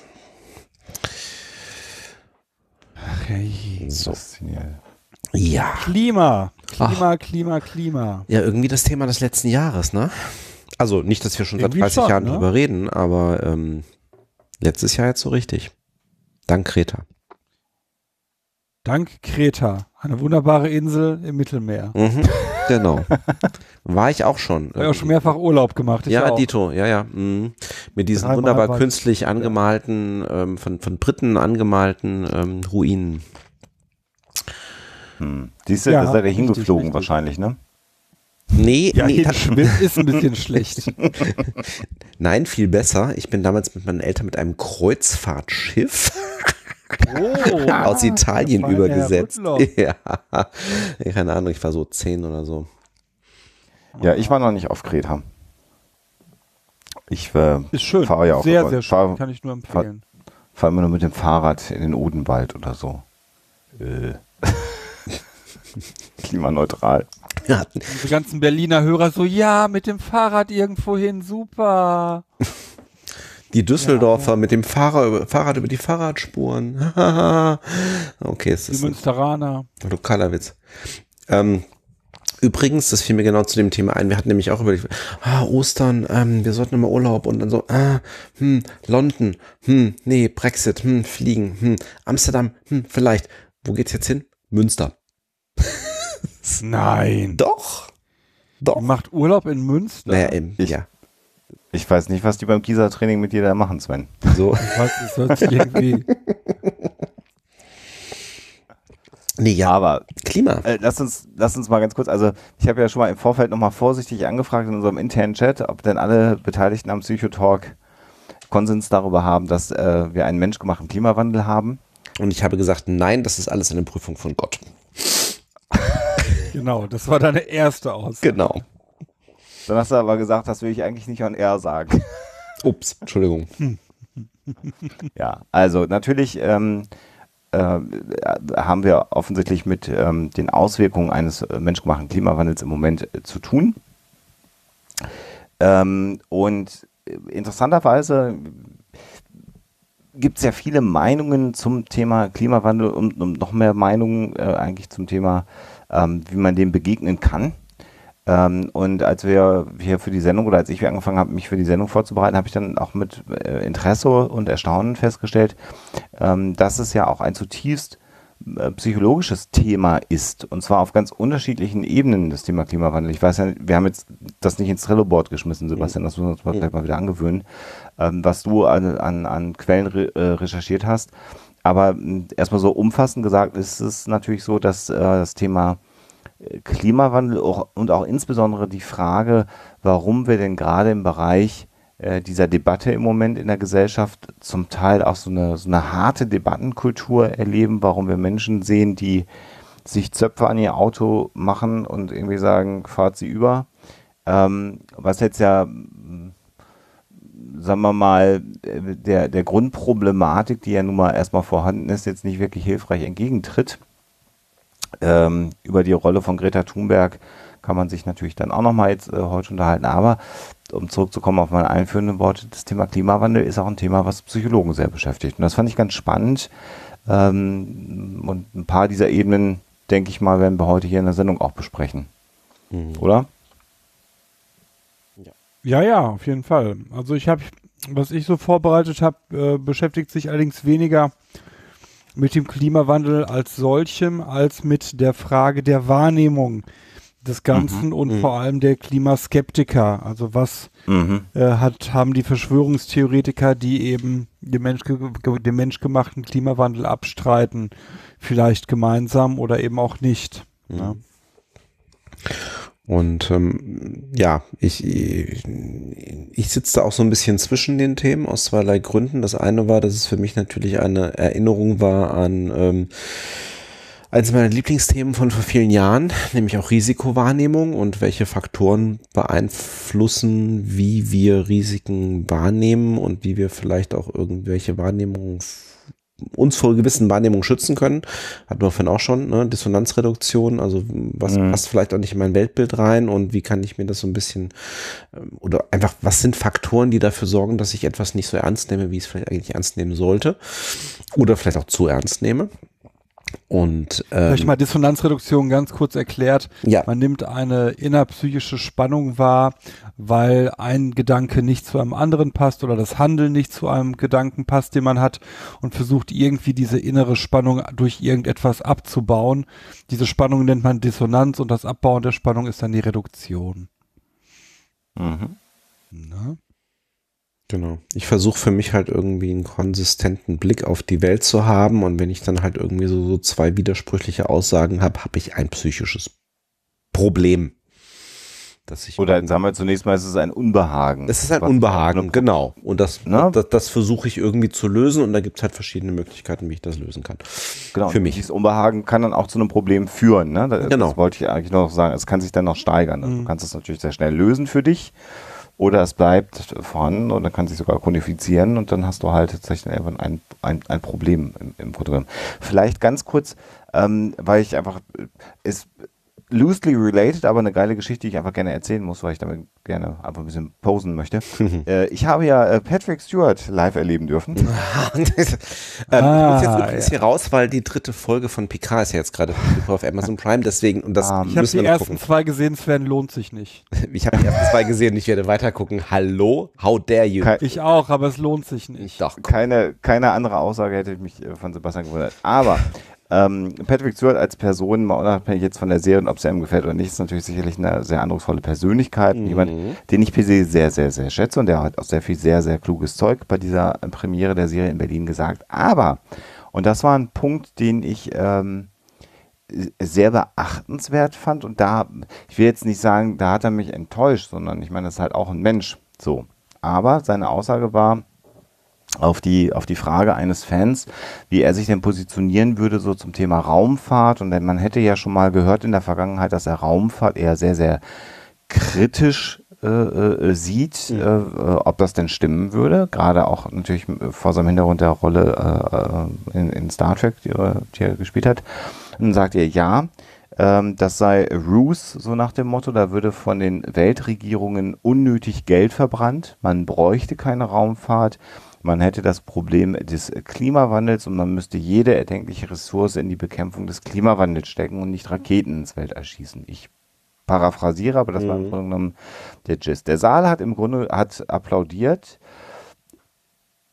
Im Grunde genommen ist die Aussage, wir müssen uns um den Klimawandel kümmern, ja auch richtig, aber ist es natürlich, wenn man sich mit der ähm, bemannten Raumfahrt beschäftigt und insbesondere wenn wir jetzt an bemannte Raumfahrt aktuell denken, dann haben wir die internationale äh, Raumstation, die ISS, und haben natürlich viele, viele Satelliten, die regelmäßig ins Weltall gebracht werden. Ein Teil der Satelliten, auch insbesondere natürlich der europäischen Satelliten, die wir haben, sind tatsächlich äh, in, in weiten Bestandteil äh, ja auch ähm, Satelliten zur Erdbeobachtung und sogar tatsächlich zur Klimabeobachtung. Und viele der Aussagen, die uns heute ja es ermöglichen zu sagen, mit, mit äh, an Sicherheit grenzender Wahrscheinlichkeit, mit eigentlich kaum noch Raum für jedweden Zweifel gibt es einen menschgemachten Klimawandel, können wir treffen, weil wir diese Forschungsinstrumente äh, zum Teil im Orbit ähm, haben. Und das ist dann schon auch erstaunlich, wie, wo, ich, da, wo ich gedacht habe, man darf das dann jetzt aber auch nicht vermischen. Ähm, sondern muss natürlich sagen, Raumfahrt ist Forschung. Raumfahrt ist im Grunde genommen gemessen an die an den Budgets äh, der beteiligten Länder, die da investieren in Raumfahrt, gar nicht mal so teuer, hat aber einen äh, sehr, sehr ausgeprägten Benefit, auch was das Thema Klimawandel angeht, weil wir damit in der Lage sind, die Erde zu beobachten, wie wir sie sonst nicht beobachten können, weil wir von draußen drauf gucken mhm. können. Und das war, ähm, ja, das war, war so ein bisschen, wo ich gedacht habe, puh, das wäre so gewesen, wenn man den jetzt in der Kneipe getroffen hätte, gesagt, pass mal auf, äh, Sir Patrick Stewart, da müssen wir jetzt noch mal kurz drüber reden. War natürlich bei diesem Anlass nicht möglich. Ne? Mhm. War, ja. aber, aber ich glaube, also ich kann das ein Stück weit nachvollziehen. Ich habe tatsächlich mal eine ähnliche Diskussion mitbekommen und tatsächlich auch bei einer äh, Skeptikerkonferenz in den USA, äh, wo diverse sehr prominente Wissenschaftskommunikatoren auf dem Panel waren. Einer davon war Neil deGrasse Tyson und da und die anderen waren also auch äh, Physiker und und und so und es entspann sich eine Diskussion an einer Stelle auch tatsächlich über die bemannte Raumfahrt wo es dann mhm. genau diese Diskussion gab zu sagen, ja, ja, also Raumfahrt auch im Sinne von genau das, was du sagst, Grundlagenforschung auf der einen Seite, unseren Planeten, unser Sonnensystem, unser Universum besser zu verstehen, etc., etc. Alles schön und gut. Aber wo dann eben auch die Meinung im Raum stand, ähm, zu sagen, aber Leute, die bemannte Raumfahrt ist doch ein Prestigeobjekt. Das brauchst echt nicht, das ist viel zu aufwendig. Man könnte auch viel besser das Geld, was man in die bemannte Raumfahrt reinsteckt, ja, ähm, macht das doch bitte mit unbemannter Raumfahrt und jetzt sind wir mit entsprechend Robotik und AI etc. und ähm, könnte man doch auch anders machen. Ähm, nur um zu sagen, ich kann ein Stück weit diese Diskussion nachvollziehen, nur es ist natürlich auch wieder so ein bisschen eine Diskussion irgendwie auf Basis eines Luxusproblems. Ähm, ich sag so, wie du meinst, insgesamt wird halt für das Thema Raumfahrt und Forschung vergleichsweise wenig ausgegeben und mhm. wir wissen, dass die ganzen, äh, dass der, der größte Teil der Raumfahrtprogramme äh, hat Militärbudgets, hat militärischen Hintergrund etc. Und ein kleiner Teil davon ist tatsächlich dann eben auch, Gott sei Dank, dann eben auch für die, für die wissenschaftliche Forschung entsprechend auch da. Ich will da ganz kurz einhaken, weil auch die mhm. Debatte gibt es natürlich. Ähm, ähm, und äh, da kann ich nur sagen, dass gerade im, im, im medizinischen Sektor tatsächlich äh, bemannte Raumfahrt zumindest, äh, man kann sich darüber streiten, ob wir Menschen zum Mars bringen müssen. Das ist eine Debatte, die kann man lange führen. Ähm, aber so etwas wie die ISS im Betrieb zu haben, ist schon auch spannend, wenn man bedenkt, dass sich das Immunsystem in der Schwerelosigkeit verändert mhm. äh, und keiner weiß warum. Und das heißt, wir haben das Immunsystem noch nicht verstanden. Mhm. Wenn Gravitation ja. eine Auswirkung aufs Immunsystem hat, dann haben wir nicht verstanden, wie es funktioniert, wenn das eine Auswirkung hat. Mhm. Und das ist zum Beispiel einer der Forschungsschwerpunkte. Zum anderen ist durch die bemannte Raumfahrt als Applikation jetzt inzwischen ja auch eine Möglichkeit entstanden, über die Charité in Berlin die Körperkerntemperatur zu messen mit Messsonden, die nicht im Körper sich befinden. Und das ist ja eine relativ spannende Geschichte, weil es natürlich Erkrankungen gibt oder auch ähm, Forschungsideen, wo du die Körperkerntemperatur messen musst. Ähm, das ist äh, für die Astronauten sehr, sehr unangenehm gewesen. Das war nämlich meist so, dass Astronauten über längere Zeit ein rektal eingeführtes ähm, äh, äh, Thermometer, mhm. so das ist das Wort, was ich sagen wollte, ähm, äh, getragen haben, weil sie natürlich überwacht wurden telemedizinisch. Ähm, und das ist irgendwie insgesamt einfach cumbersome, wenn du sowas hast, äh, also un, un, umständlich. Und man hat jetzt eben eine Methode entwickelt, wo man sehr genau die Körperkerntemperatur messen kann, ohne invasiv im Körper tätig zu sein. Wenn jetzt, das hätte man auch so entwickeln können, ne? also äh, dafür brauchst du keine Raumfahrt. Aber das war natürlich eine Triebfeder zu sagen, um, weil wir das machen, vielleicht können wir das ja ein bisschen praktischer gestalten. Das hat die Entwicklung an der Stelle vorangetrieben. Insofern hat natürlich bemannte Raumfahrt auch Benefits. Man hat jetzt auch herausgefunden, dass Krebszellen anders wachsen im Weltall als auf der Erde. Auch da kann man wieder sagen, hat das irgendwelche Anwendungen à la long in der Krebstherapie. Das sind schon ganz spannende ähm, Geschichten und insofern glaube ich schon per se, bemannte Raumfahrt ist wichtig. Ob es jetzt Menschen auf dem Mars braucht, auch darüber kann man sehr, sehr stark streiten. Ähm, Curiosity macht Selfies und das ist dann auch mal ganz lustig auf Twitter ähm, wenn wir äh, erleben, dass Menschen, die auf dem Mond tatsächlich gelandet sind und ein paar leben ja noch davon und die sind dann irgendwo und erzählen darüber, das inspiriert halt mehr als der Bericht eines Roboters, der auf Twitter Fotos schickt. Und diese Inspiration führt dazu, dass Menschen sich wieder diesem Thema auch widmen. Ne? Also das ist, ein, das ist, eine, das ist eine, eine Debatte, die sehr, sehr schwierig ist, aber das ist auch so eine Form, darauf wollte ich jetzt gerade hinaus, es wird sehr lange über die, den Sinn und Unsinn von bemannter Raumfahrt sprechen.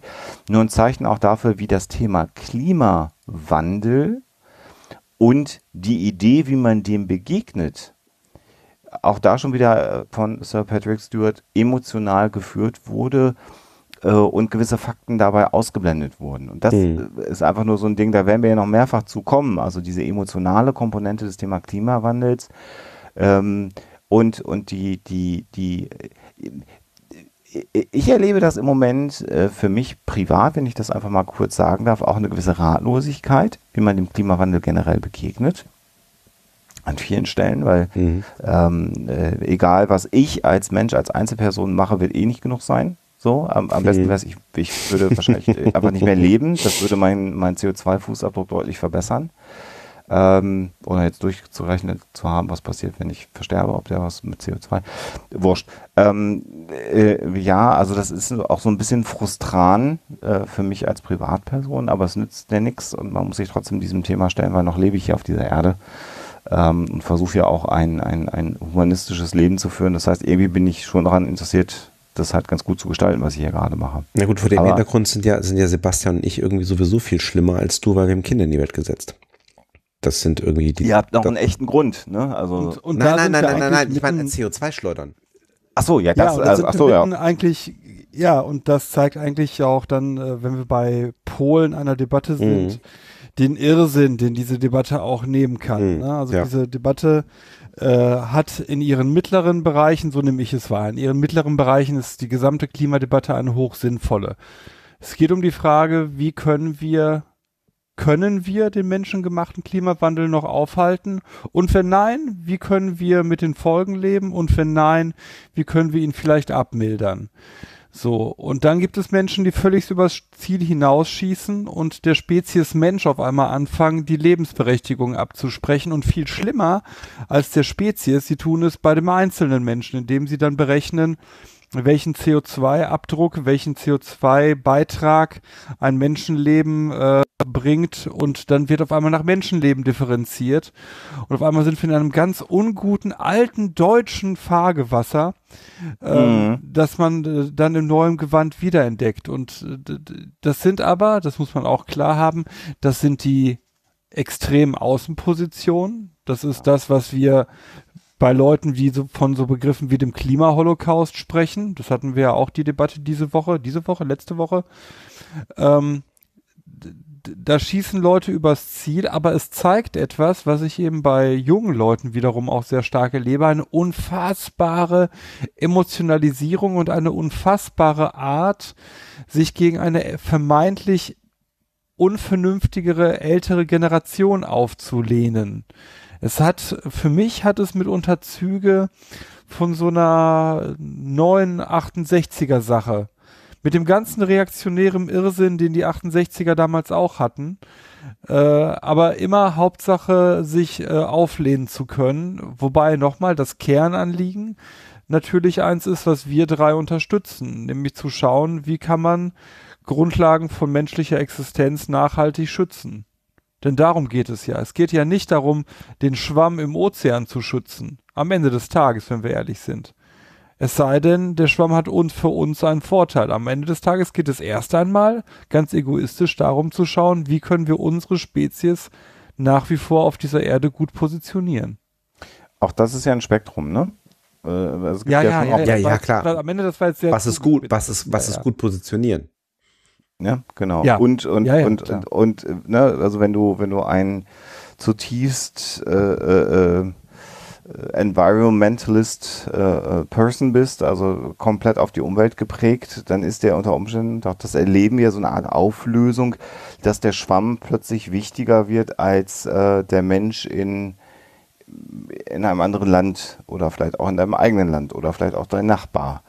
Ähm, ich habe ich hab in einem anderen Kontext, und das, das wird mir böse Kommentare einbringen, aber ich will das trotzdem bringen, weil mich das sehr, sehr, sehr zum Nachdenken gebracht hat. Eine, ähm, äh, kürzlich ein, ein Stand-up-Programm von amerikanischen ähm, Stand-up-Comedian äh, erlebt, die dann natürlich auch, äh, was ja auch immer ein Thema ist, äh, vegane Ernährung äh, thematisiert hat und die dann ähm, ja im Prinzip die, die, die Punchline brachte. Also es gibt dann, sie sagte, es gibt dann auch Menschen, die keinen Honig und keine Milch mehr nehmen, weil man da ja Tiere mit quält und ausbeutet und das darf man nicht machen und dann quasi dieses Bit über Veganismus beenden wollte und dann sich umdrehte, um quasi ein paar Schritte auf dieser Bühne zurückzugehen und dann sagte, naja, ähm, die Migranten, die, die das Gemüse, Amerika, Vereinigte Staaten, ne, die Migranten, die das Gemüse pflücken, ist, sind dann halt egal. Oder welchen Bedingungen die das tun müssen. Mhm. Mhm. Ähm, äh, und das soll jetzt an keiner Stelle äh, jemanden äh, herabsetzen, der sagt, ich entscheide mich vegan zu leben. Das ist äh, eine völlig legitime Entscheidung. Aber auch da zeigt es so eine so eine, für mich hat das immer so eine dogmatische Geschichte. Oder, oder wenn es so eine dogmatische Geschichte bekommt, wird es halt ganz schwierig.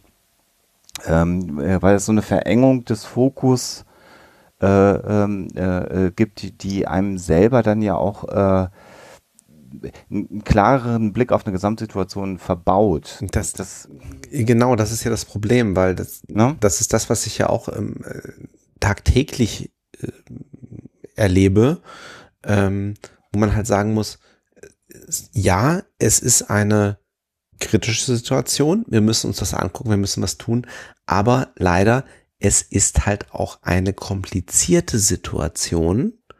Genau. Und egal in welche Richtung ich gucke, also ich nehme auch für mich nicht in Anspruch, einen Gesamtüberblick zu haben, um Gottes Willen. Ja, aber ähm, ich hatte das ja auch in der Vergangenheit schon bei anderen Diskussionen. Ähm, und ich, ich habe den Charts auch schon irgendwie in der Pre-Show gemacht. Ähm, ich arbeite jetzt mittlerweile seit 18 Jahren in der Energiewirtschaft. Ja, mein Blick auf Dinge wie Kernenergie, auf Klimawandel, auf das, was ist irgendwie sinnvollerweise umsetzbar, wie lange dauern auch gewisse Prozesse, hat sich in der Zeit halt auch verändert, weil ich näher an manchen Sachen dran war. Ähm, einige werden es wissen, ich habe auch lange genug irgendwie tatsächlich im Bereich erneuerbare Energien gearbeitet. Ähm, um so ein gewisses Gefühl zu haben. Ich bin kein Ingenieur, ich bin kein Politiker, ja, ich bin nur an dem einen oder anderen Thema ein bisschen näher dran, um zu sehen, ja, da muss was passieren, aber leider, es funktioniert nicht so einfach. Und genau das, was du sagst, dogmatisch ist halt immer, immer genau dieses Problem. Ich fokussiere einen kleinen Ausschnitt von der Gesamtproblematik, was irgendwie zwangsläufig heißt, dass mir irgendwelche Sachen hinten runterfallen. Mhm. Ob ich das will oder nicht, ob ich das wahrnehme oder nicht, aber es ist halt so. Ja, und ähm, das ist keine Rechtfertigung. Ja, wir müssen aus der Kohleverstromung aussteigen. Ja, wie auch immer, wir müssen. Aber jetzt nur als Beispiel, das, was ja auch gerade Politiker irgendwie versuchen, so, ja, ja, ja, ähm, wir, ähm, äh, wir versuchen Lösungen für den Klimawandel zu finden und gleichzeitig irgendwie den Wohlstand aller zu erhalten. Sorry, wenn ihr das Thema ernst nehmen würdet, müsstet ihr sagen, wir werden um Einschnitte in einzelnen Bereichen nicht herumkommen. Aber mhm. das sagst du halt als Politiker nicht, weil du willst ja wiedergewählt werden. Und es muss auch nicht stimmen. Und da sind wir auch schon wieder bei einer Meinung. Das ist ganz spannend. Weil wir haben im Prinzip zwei Möglichkeiten, Klimawandelpolitik zu diskutieren. Und wir diskutieren spannenderweise nur eine Seite. Wir diskutieren immer nur die Verzichtsseite. Wir diskutieren die Veränderungsseite, was sich ändern muss an dem Input, den wir kreieren. Was kaum diskutiert wird, das finde ich ganz spannend, weil ich den psychologischen Mechanismus dahinter noch nicht ganz verstanden habe, ist, dass wir selten diskutieren, was können wir denn tun, wenn der Klimawandel da ist. Da, die mhm. Seite wird sehr wenig beleuchtet. Mhm. Ne? Und es gibt ja durchaus Ansätze zu sagen, es gibt dann Sachen, die CO2 umwandeln in oder äh, mhm. dann machen wir, keine Ahnung, die und die Städteplanung in Holland mhm. anders und so weiter genau. und so fort. Ähm, ich erlebe aber gerade, nee, nicht gerade, doch, gerade in der deutschen Debatte, die polnische Debatte mhm. läuft da nochmal anders. Aber gerade in der deutschen Debatte erlebe ich diese Verzichts- wir haben das bei den Ruhrbaron äh, protestantische Verzichtsetik-Debatte genannt, unglaublich stark. Und zwar so, als könnte der Einzelne, wenn er einfach nur asketisch genug leben würde, alles verändern. Und das, mhm. das, also ich, ich durchblicke sicherlich auch nicht alle Facetten. Aber ich bin mir ziemlich sicher, dass wenn 80 Millionen Deutsche hochasketisch leben würden, dass den Klimawandel nicht stoppen wird und auch vor allem die Folgen nicht abfedern wird. Nee, wird es nicht, aber es ist, es ist halt genau, also de, diese, dieser, ähm, äh, diese Kosten-Nutzen-Abwägung, das, das ist auch ganz spannend. Das ist halt auch eine Sache, über die ich, die ich heute auch nochmal nachgedacht habe. Weil das, was ich am Anfang sagte, war, ähm, äh, ich habe mich ja mal ähm, bei dem Versuch, ähm, eine Promotion anzugehen, genau mit dem Thema Risikowahrnehmung beschäftigt. Und habe dann nochmal irgendwie eins meiner, meiner Lieblingsbücher zu dem Thema rausgekramt. Ähm, von David Dropake, einem, einem Amerikaner, der hat unter anderem ein Buch geschrieben, How Risky Is It Really? So, ähm, der kam irgendwie, man muss jetzt nicht alles gut finden, was der gemacht hat, aber der hat mal so ein bisschen zusammengefasst, was war eigentlich so der Stand so ein bisschen der, auch der psychologischen Forschung zur Wahrnehmung von Risiken, der kam sehr stark aus der tatsächlich ähm, eher liberalen ähm, ähm, Pro-Kernenergie etc. Bewegung in den Vereinigten Staaten. Das war so eine Geschichte, das wird ihm auch nach wie vor angekreidet. Er hat aber mal so eine Liste von, von Kriterien aufgestellt, sagte, aus der Forschung heraus, was sind Dinge oder Charakteristika, die beeinflussen, wie, wie wir persönlich ein gewisses Risiko einschätzen. Also wie bedrohlich wir etwas finden. Mhm. So.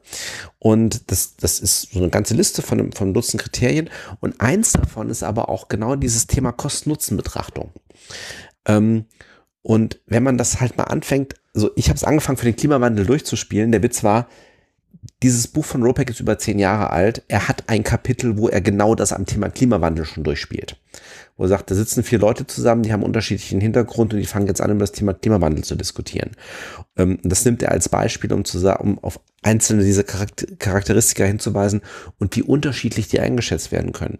Und da kommt genau das rein, was Sebastian gerade gesagt hat, nämlich, ähm, klar ist das so ein Versichts, äh, das erste, was man irgendwie sieht, ist, okay, ich nehme das ernst, ähm, dann ist das ein Verzichtsthema. Weil, ähm, wenn wir den, den Menschen, wenn wir davon ausgehen, dass es den menschengemachten Klimawandel gibt und dass äh, CO2 dafür verantwortlich ist, wie können wir unseren CO2-Ausstoß reduzieren?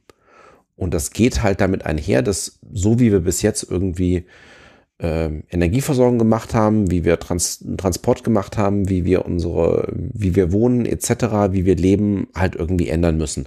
Oh, Verzicht. Wir müssen das ändern. Gleichzeitig kommt natürlich genau das Thema, was Alexander und ich gerade hatten, vom Thema Innovation, Forschung, Raumfahrt etc. Was gibt's denn für zusätzliche neue Möglichkeiten, die wir eigentlich schon entdeckt haben? Ist es nicht eigentlich vielleicht auch an vielen Stellen ein Antrieb, Dinge anders zu machen und nicht nur im Hinblick auf das Klima besser zu machen, als wir sie bisher gemacht haben. Sondern grundsätzlich besser. Sondern grundsätzlich besser zu machen. Aber dahin zu kommen, das ist halt schwer. Also rein psychologisch ist es erstmal so dieses Thema, oh, wir müssen unser Verhalten ändern und unsere Grundannahme oder unsere Grundposition als Mensch ist erstmal, ich will mich nicht verändern. Ich will nichts anderes machen. Ich will einfach so weitermachen wie bisher. Und wenn ich was anderes machen muss, ist das für mich erstmal negativ. Und du musst mich erstmal davon überzeugen, dass da auch was Positives dabei ist. Und das ist gerade auch, was die anderen Charakteristika angeht beim Thema Klimawandel. Je nachdem, welchen Hintergrund du hast, das muss man gleich dazu sagen, weil diese Einschätzung von den Charakteristika ist sehr unterschiedlich individuell. Ähm, ist, ist diese Argumentation auch leichter oder schwieriger. Weil wenn ich natürlich sage, so, also ich bin so diese Charakteristika durchgegangen, die Rupek irgendwie aufschreibt und ich dachte so, mh, mm, ja, kann ich in Diskussionen alles wiederfinden. Schönes Beispiel. Wir schätzen Dinge, die menschengemacht sind, bedrohlicher ein, als wenn sie natürlich sind. So. Da kann jetzt, äh, kann wahrscheinlich Alexander irgendwie die Hälfte aller Huxilla-Themen nehmen, ja, und äh, Sebastian kennt da auch ganz genug Beispiele, so nach dem Motto, ja, natürlich ist besser als irgendwie menschengemacht. Ja, nee, ähm, kann genauso giftig oder gefährlich oder gefährlicher sein, als wenn es von Menschen gemacht ist. Nur es ist genau diese Diskussion, ja, ist dieser, ist, ist dieser Klimawandel überhaupt menschengemacht? Ist das eine? Oder äh, es gab doch in der Vergangenheit auch schon natürliche Schwankungen irgendwie in der, in der, in der Temperatur der Erde. Das wissen wir doch durch unsere Forschung. Ist doch super. Ja, und ähm, ja, nee, es ist aber ex exorbitant angestiegen in den letzten Jahrzehnten oder 150 Jahren. Ähm, ja, ähm, aber gleichzeitig die Natur die regelt das doch, die Atmosphäre. Und das ist doch so groß und das ist doch so komplex. Und äh, die kriegt das schon hin. Also das bisschen, was wir Menschen da irgendeinen Einfluss haben, ähm, der ist doch gar nicht so groß. Und ähm, das, die werden sich schon wieder einkriegen. Ne, das ist so dieses Thema, hm, wie natürlich ist es denn? Weil wenn es natürlich ist, ist es ja gut. Ja, und ähm, wird sich schon wieder selber regeln. Naja. Das mag man, ich denke gerade daran, dass ich in Pompeji war, ne? Die Stadt, die unter mhm. einem natürlichen Vulkanausbruch genau. äh, völlig zugrunde gegangen ist, wo die Menschen von einer Sekunde auf die andere verbrannt wurden. Das war auch natürlich, ne? Wenn man die befragen könnte, die würden dieses Problem durchaus als relativ ja. äh, relevant ansehen. Das stimmt, aber du hast recht, natürlich hast du recht. Äh, was natürlich ist, das haben wir übrigens auch bei ähm, ganz anderer Bereich der Psychologie posttraumatische Belastungsstörungen. Absolut. Werden äh, dann am schlimmsten, äh, wenn man äh, ein menschgemachte, also einem menschgemachten Traumata über lange Zeit ausgesetzt mhm. war, wird es als deutlich schlimmer wahrgenommen, als wenn ich beispielsweise Opfer einer Naturkatastrophe geworden ja. bin.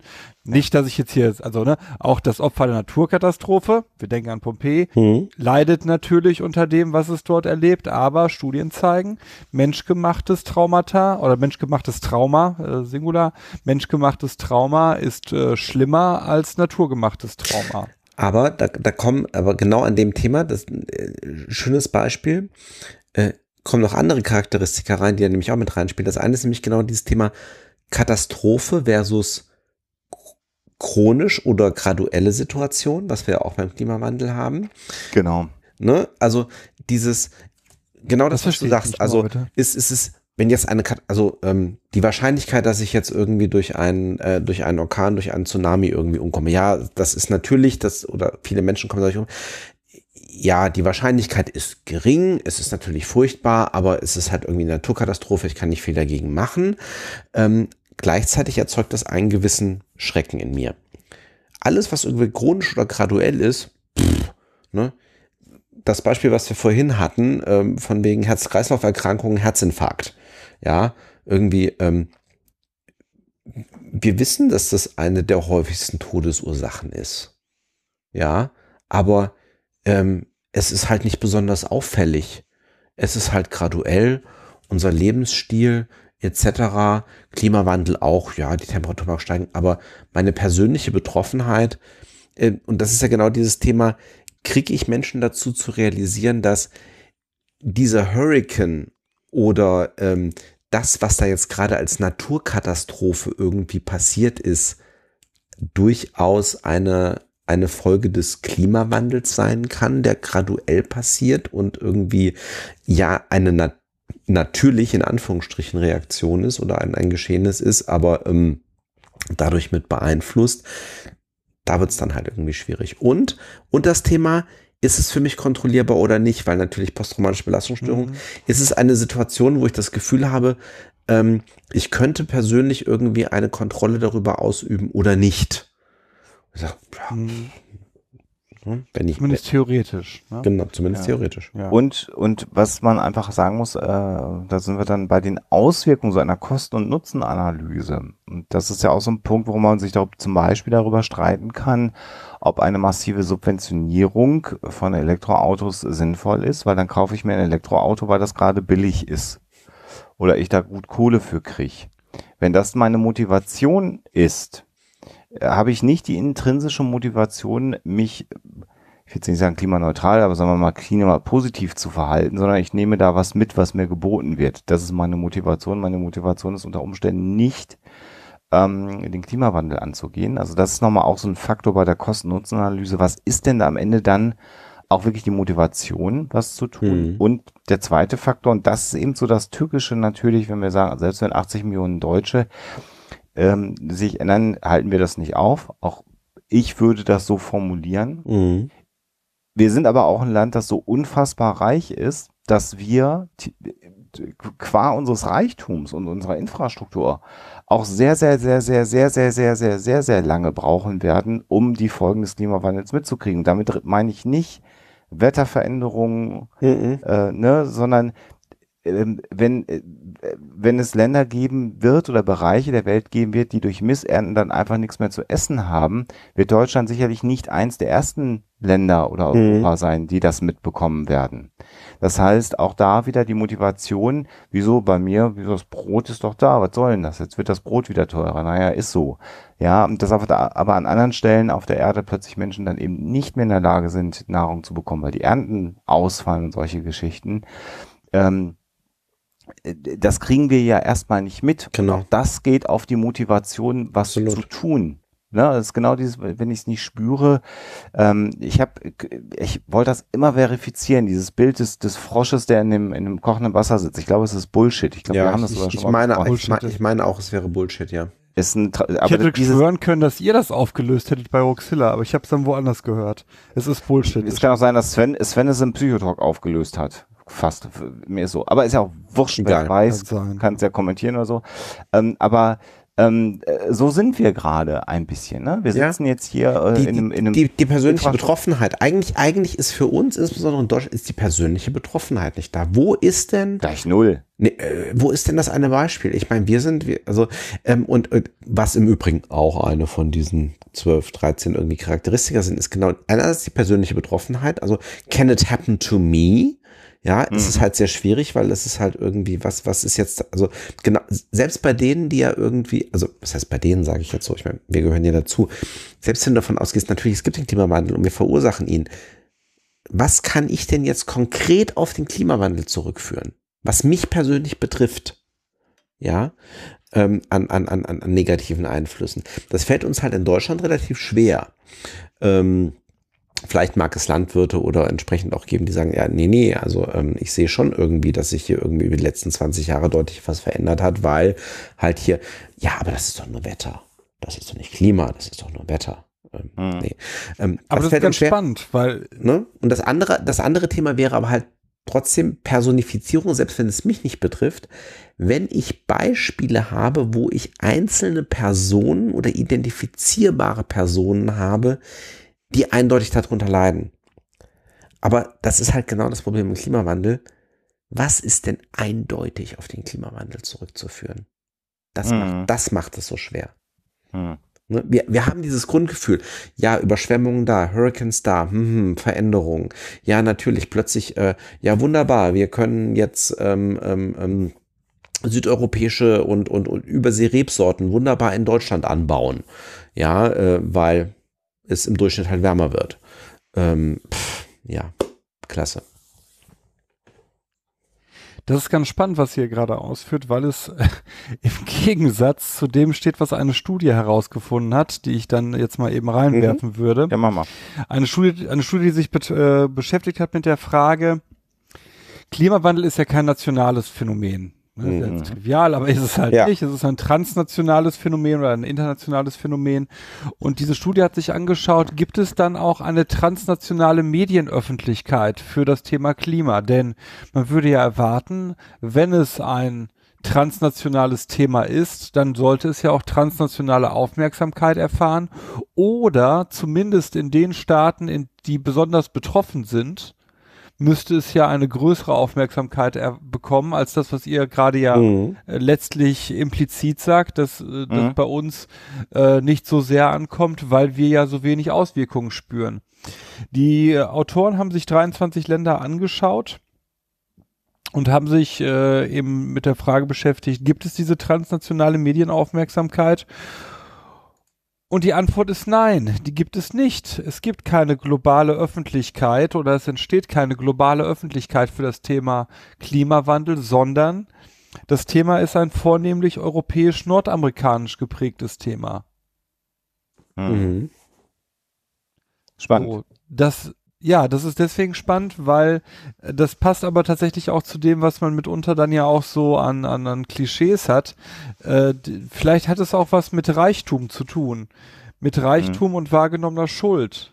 Mhm. Oder Möglichkeiten, Sachen zu ändern. Ich glaube mit Mhm. wahrgenommener Schuld, dass man das Gefühl hat, ich muss jetzt hier etwas an Abbitte leisten dafür, dass es uns so gut geht. Ja.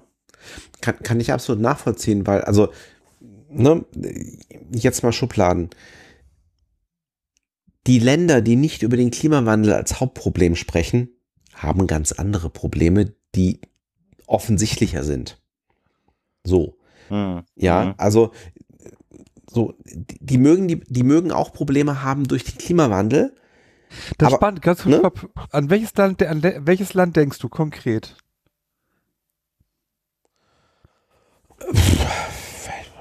Welche Länder denke ich konkret? Nicht an Polen wahrscheinlich. Nein, nicht an Polen. An Polen denke Ja, ich nicht. Polen diskutiert Klimawandel so gut wie gar nicht. Die gesamte Fridays for Future Bewegung ist letztlich an Polen größtenteils vorbeigeschwappt. Es gab zwei landesweite Aktionstage, die sind geht so gut gelaufen. Ansonsten ist das kein Thema, das in Polen groß in den Gut, Medien wäre. Jetzt, ich, ich oute mich an dieser Stelle. Ich habe von, ich weiß von Polen so gut wie nichts. So. Haupt, Hauptstadt ist Warschau. Ja, ja, nee. Also östlicher Nachbar. ne, also ich, ich, ich, schick, ich, ich, ich, ich, ich, ich, schicke das nur vorweg.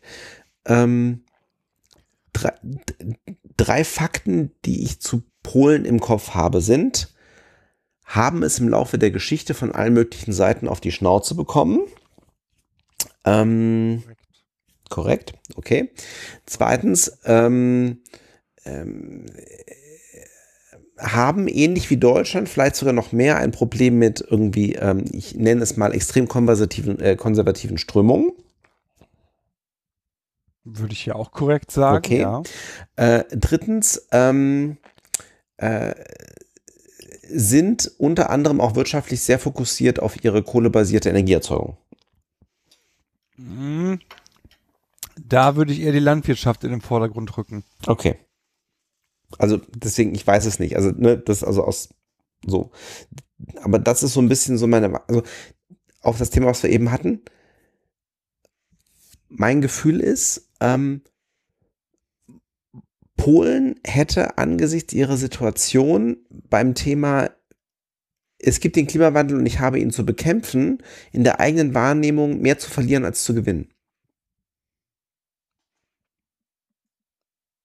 Oder müsste sich, müsste sich stärker verändern als andere Länder?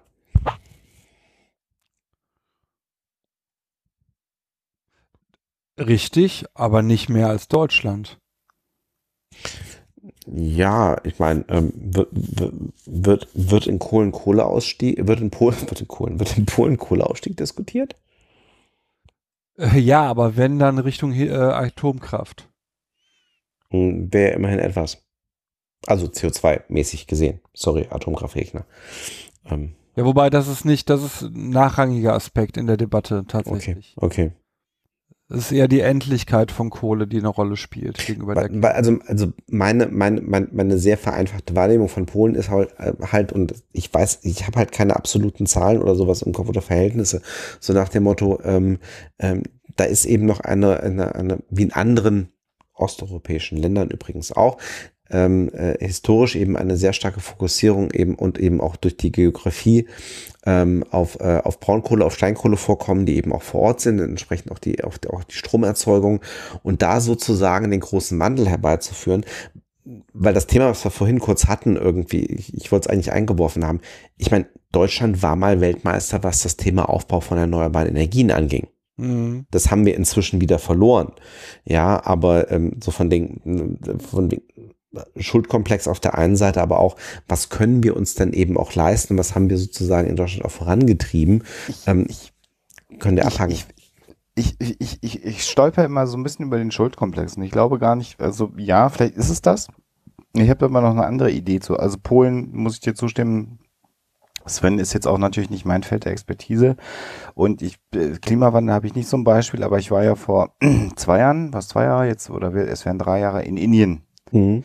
Ähm, und war war da fasziniert davon, wie äh, in einer Stadt wie Delhi ähm, der Smog äh, ähm, äh, diese diese diese Stadt im Prinzip ja ruiniert hat, die gesundheitlichen Auswirkungen für die Einwohner von Delhi sind einfach nahezu unbegreifbar. Und es gibt aber dann in Delhi zum Beispiel Polizisten, die auf ähm, äh, Verkehrskreuzungen den Verkehr regeln, den ganzen mhm. Tag. Mhm. Und äh, man, so jetzt kommt der Deutsche dahin und guckt sich das an und denkt, wieso haben die denn dann nicht wenigstens eine Atemmaske auf? Und die einfache Antwort darauf ist, dass die Gesellschaft in, in, in Indien oder zumindest in Delhi sich überhaupt gar nicht bewusst ist, dass das schädlich ist. Mhm. Mhm. So, das ist gar kein Thema. Also es gibt natürlich so eine Art Bildungselite, äh, nicht eine Art Bildungselite, mhm. sondern es gibt eine Bildungselite, die weiß das. Es gibt dann auch immer mal wieder Bewegungen, die sagen, ja, das geht so nicht. Aber das würde ja auch bedeuten, dass alle, die ein äh, äh Moped da fahren, äh, vielleicht nicht mehr da, das Moped fahren, sondern da müssten Katalysatoren eingebaut werden. Das würde auch vielleicht Verzicht bedeuten, weil es teurer wird. Äh, und insofern wird dieses Thema gar nicht thematisiert, weil das Problem aber auch gar nicht identifiziert ist am Ende in der breiten Gesellschaft. Warum nicht? Indien ist ein Land, was, äh, sagen wir mal, den, den, den Wohlstand des Einzelnen nach oben zieht, mhm. ja, dem einfachen, mhm. in Anführungsstrichen einfachen Menschen, alle Stereotype weiß ich, geht es zunehmend besser in Indien. Äh, und das ist der Fokus der Gesellschaft. Wir möchten alle Wohlstand mhm. haben. Äh, und äh, den Punkt, und das wird in Deutschland ja gerne wegdiskutiert, aber den Punkt haben wir hier in unserer Gesellschaft zumindest in weiten Teilen erreicht. Wir sind ein sehr, sehr wohlhabendes Land. Ähm, und wir haben ein Level erreicht, wo wir uns auch über weiterführende Dinge Gedanken machen. Und da passt jetzt das Bild Indien-Polen natürlich nicht, weil die mhm. auf einem unterschiedlichen Niveau natürlich mhm. liegen. Also ich möchte nicht, dass ich da falsch verstanden werde. Aber das war für mich völlig greifbar. Und dann gibt es tatsächlich irgendwann auch Menschen, die du dann mitunter mal siehst, die so eine Atemmaske tragen. Wenn du dich dann mit Menschen unterhältst, die sich auskennen, sagen die, das bringt halt überhaupt gar nichts, weil diese Atemmaske für die Form des Smogs, der da herrscht, an keiner, an keiner Stelle Schutz mhm. für diesen Menschen behauptet. Also selbst wenn da es so Aktionen gibt, hier sind Atemmasken für umsonst, setzt euch die auf, sind das eben Atemmasken, die so günstig sind, dass sie an keiner Stelle die schädlichen Substanzen am Ende äh, abhalten. Und die Atemmasken, die was bringen würde, sind dann wiederum so teuer, dass sie sich niemand kaufen mhm. würde. Weil das Geld will man lieber in andere Dinge, die einem positiver und wichtiger sind, investieren. Ähm, und das hat mich komplett ratlos zurückgelassen. Ja, weil, weil du, du, du, du siehst da, und das ist ja nun mal, das ist halt ein, ein unfassbarer Moloch äh, in einer Stadt wie Delhi. Und die Leute laufen da über die Straßen und gehen spazieren. Und na, wir hatten eine Assoziation zur deutschen Botschaft und haben dann in, in äh, zum Teil auch privat in, in, in, in, in einer Wohnung von, von ähm, Botschaftsangehörigen äh, Menschen äh, also der deutschen Botschaft äh, gewohnt und die hatten natürlich in ihren Wohnungen drin dann Luftreiniger, ja äh, klimatisierte Wohnung, da wurde halt auch nicht durchgelüftet oder so, weil das geht halt nicht, ja. Mhm. Ähm, und die leben, die leben dann in so einer Art Schutzglocke sozusagen mhm. in einer künstlich geschaffenen und haben das Bewusstsein, dass einfach dem wesentlichen Bestandteil der Gesellschaft dort fehlt. Und das ist so ein Bild, was mich bis heute beschäftigt, wo ich denke, die, das ist so schädlich und, und die wissen gar nicht, dass es schädlich ist. Aber, aber das ist ja genau das. Also ich, ich, ich finde an der Stelle, also äh, finde ich ein Stück weit Polen und Indien eben durchaus vergleichbar, weil es ist nämlich genau dieses Thema, ähm, ich möchte hier Wohlstand für mein Land, so etwas wie ähm, äh, äh Kohleverstromung, äh, der Verkehr etc., alles, was sozusagen mit der Wohlstandsgewinnung einhergeht, äh, das ist, ohne dass die Leute da jetzt notwendigerweise das reflektieren, aber ist natürlich schon irgendwie genau diese Kosten-Nutzen-Geschichte auf der einen Seite, nämlich so, sorry, wir haben hier andere Probleme, ja, ähm, wenn wir hier das irgendwie voranbringen wollen, das ist das, was wir vor Ort haben, das ist das, was wir verfügbar haben, damit arbeiten wir jetzt und, ähm, und ähm, selbst wenn ich mir der Folgen bewusst wäre an vielen Stellen, an vielen Stellen interessieren mich die Folgen halt einfach erstmal nicht. Und selbst wenn sie mich interessieren, kann ich halt die Abwägung treffen, ist das jetzt für mich irgendwie so ähm, gravierend, dass ich da jetzt versuche, irgendwie eine gesellschaftliche Bewegung daraus zu machen, das zu ändern? Oder wenn ich es für mich sehe, oh, ich bin ja persönlich vielleicht betroffen, weil es hier Smog gibt oder etc., dann versuche ich es doch zumindest mal mit der Atemmaske. Aber trotzdem kann das ja grundsätzlich erstmal so weiterlaufen, weil es gibt ja keine gesellschaftliche Bewegung dafür. Ja, also ähm, und ähm, insofern das, Was das, dazu das, das klingt böse. Ich, ich, ich, These, hm? ja. Was zu deiner These passen würde, ist, wenn man sich anschaut, wer in Deutschland überhaupt sich für das Thema begeistert. Jetzt habe ich ja. genau hm. diese Umfrage nicht nochmal rausgesucht, mhm. aber ich hatte mal eine Umfrage, als es darum ging, wer wählt, für welche Themen werden welche Parteien gewählt, vereinfacht gesprochen. Mhm. Und man dann sehen konnte und dann nochmal unterschieden nach Beschäftigungsstatus, mhm. Bildungsabschluss äh, und so weiter. Und man konnte darin ganz schön sehen, dass die Leute, die mittlere bis Oberschicht sind, Klimawandel ganz oben auf die Agenda mhm. schreiben, vor allem voran Studenten, mhm. während mhm. die Leute, die in prekären Arbeitsverhältnissen sind, dann eher die Frage von Jobs, ja natürlich, Industriepolitik nach vorne stellen. Ne? Insofern darf man äh, halt haben wir innerhalb unserer Gesellschaft vielleicht genau diese Spaltung schon. Und ich glaube, dass sich viele Leute nicht wiederfinden in der öffentlichen Debatte, weil die Debatte eben geführt wird im Normalfall von, ja, man muss es sagen, von, von einer akademischen, ja, Elite ist vielleicht der falsche Begriff, aber doch von einer akademischen ja. Schicht. Ich und, ähm, äh, und Sebastian, du hast ja dieses Thema Schuldkomplex angesprochen, habe ich dir ja so ein bisschen mhm. gesagt, naja, sehe ich an. Und dann kommt aber etwas hinzu und dann bin ich wieder bei dir und dann können wir auch den, den Begriff Schuld gerne verwenden.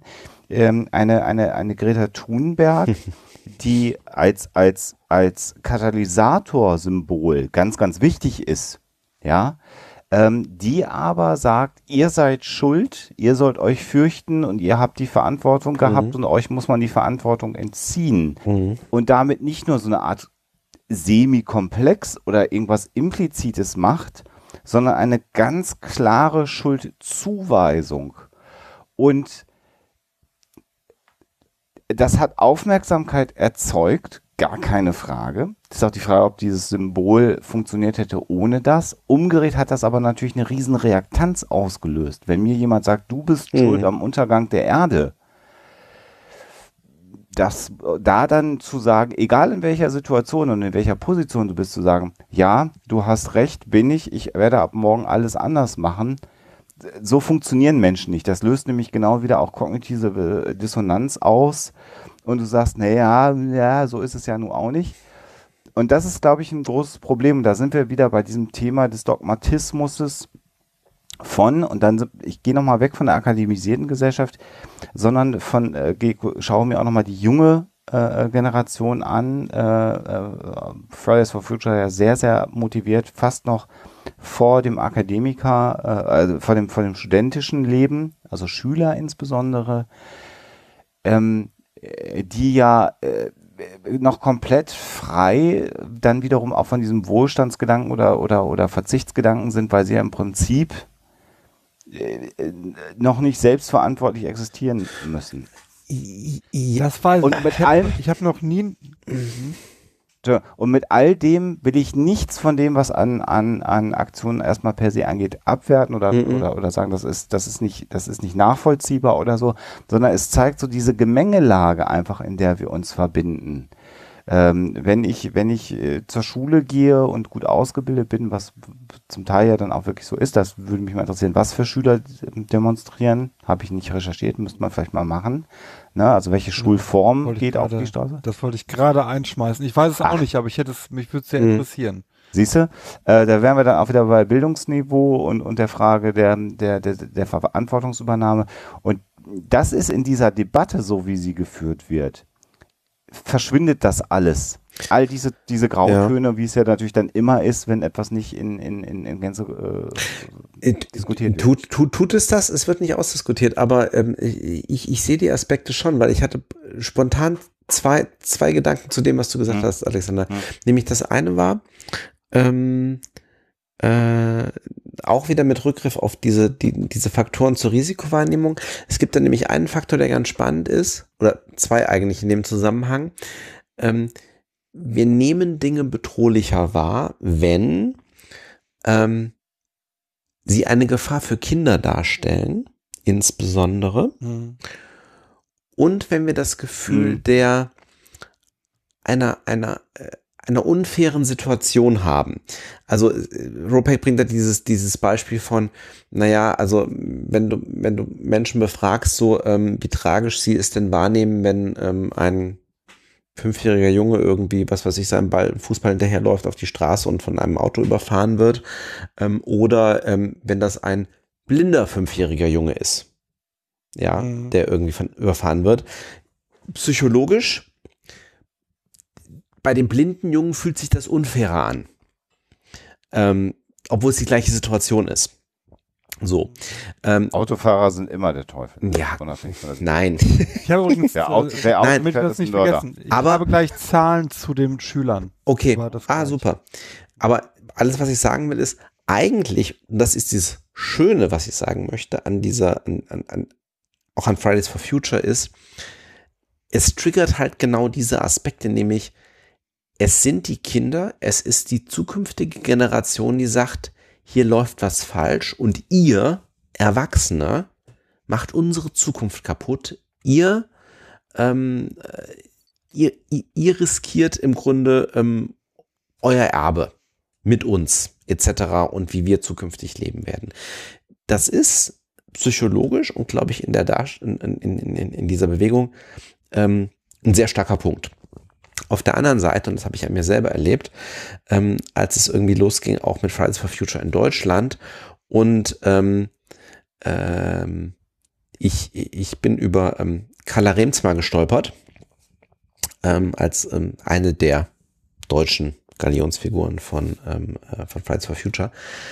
Und ich muss gestehen, ich habe den Namen gelesen und dachte, ach nö, bitte nicht schon wieder.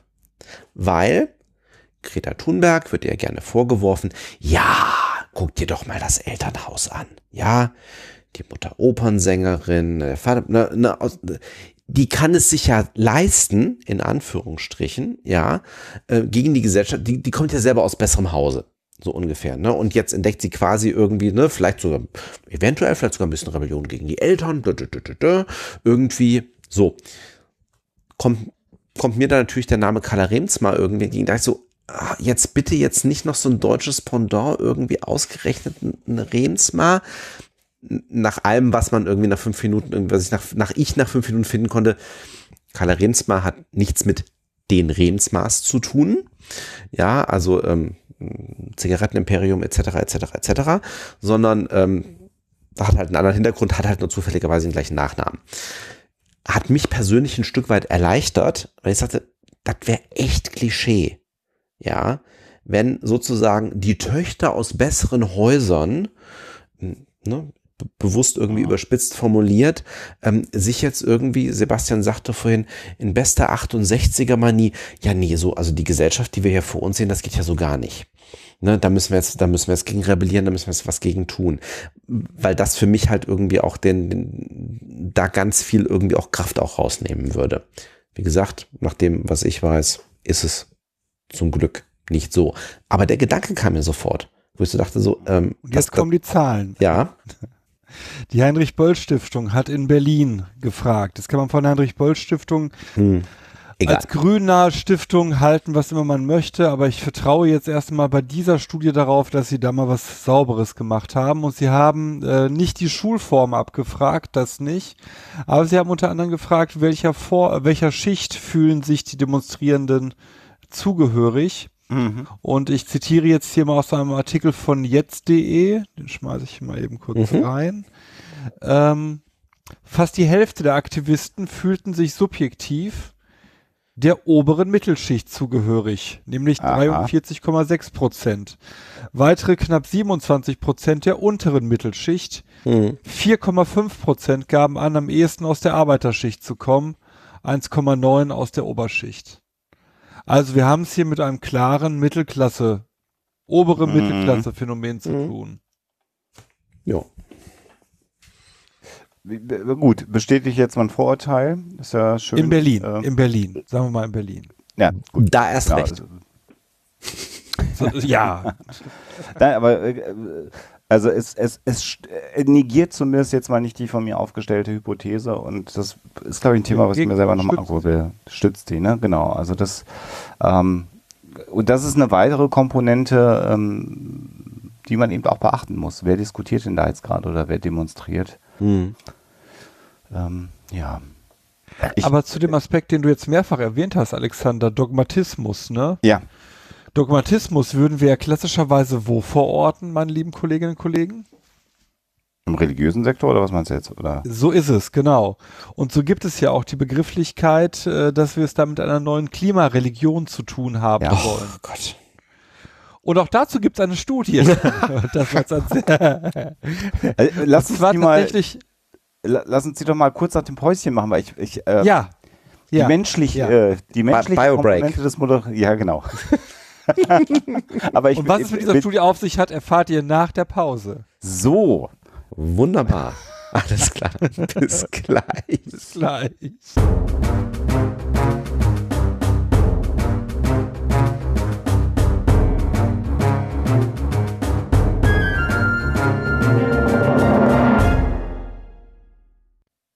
So, da sind wir wieder. Ich habe gerade über Mu- Mute-Tasten gesprochen, weil ich das Salzgebäck rausgeholt habe und mir vorgeworfen würde, ich würde hier den Batuschek machen.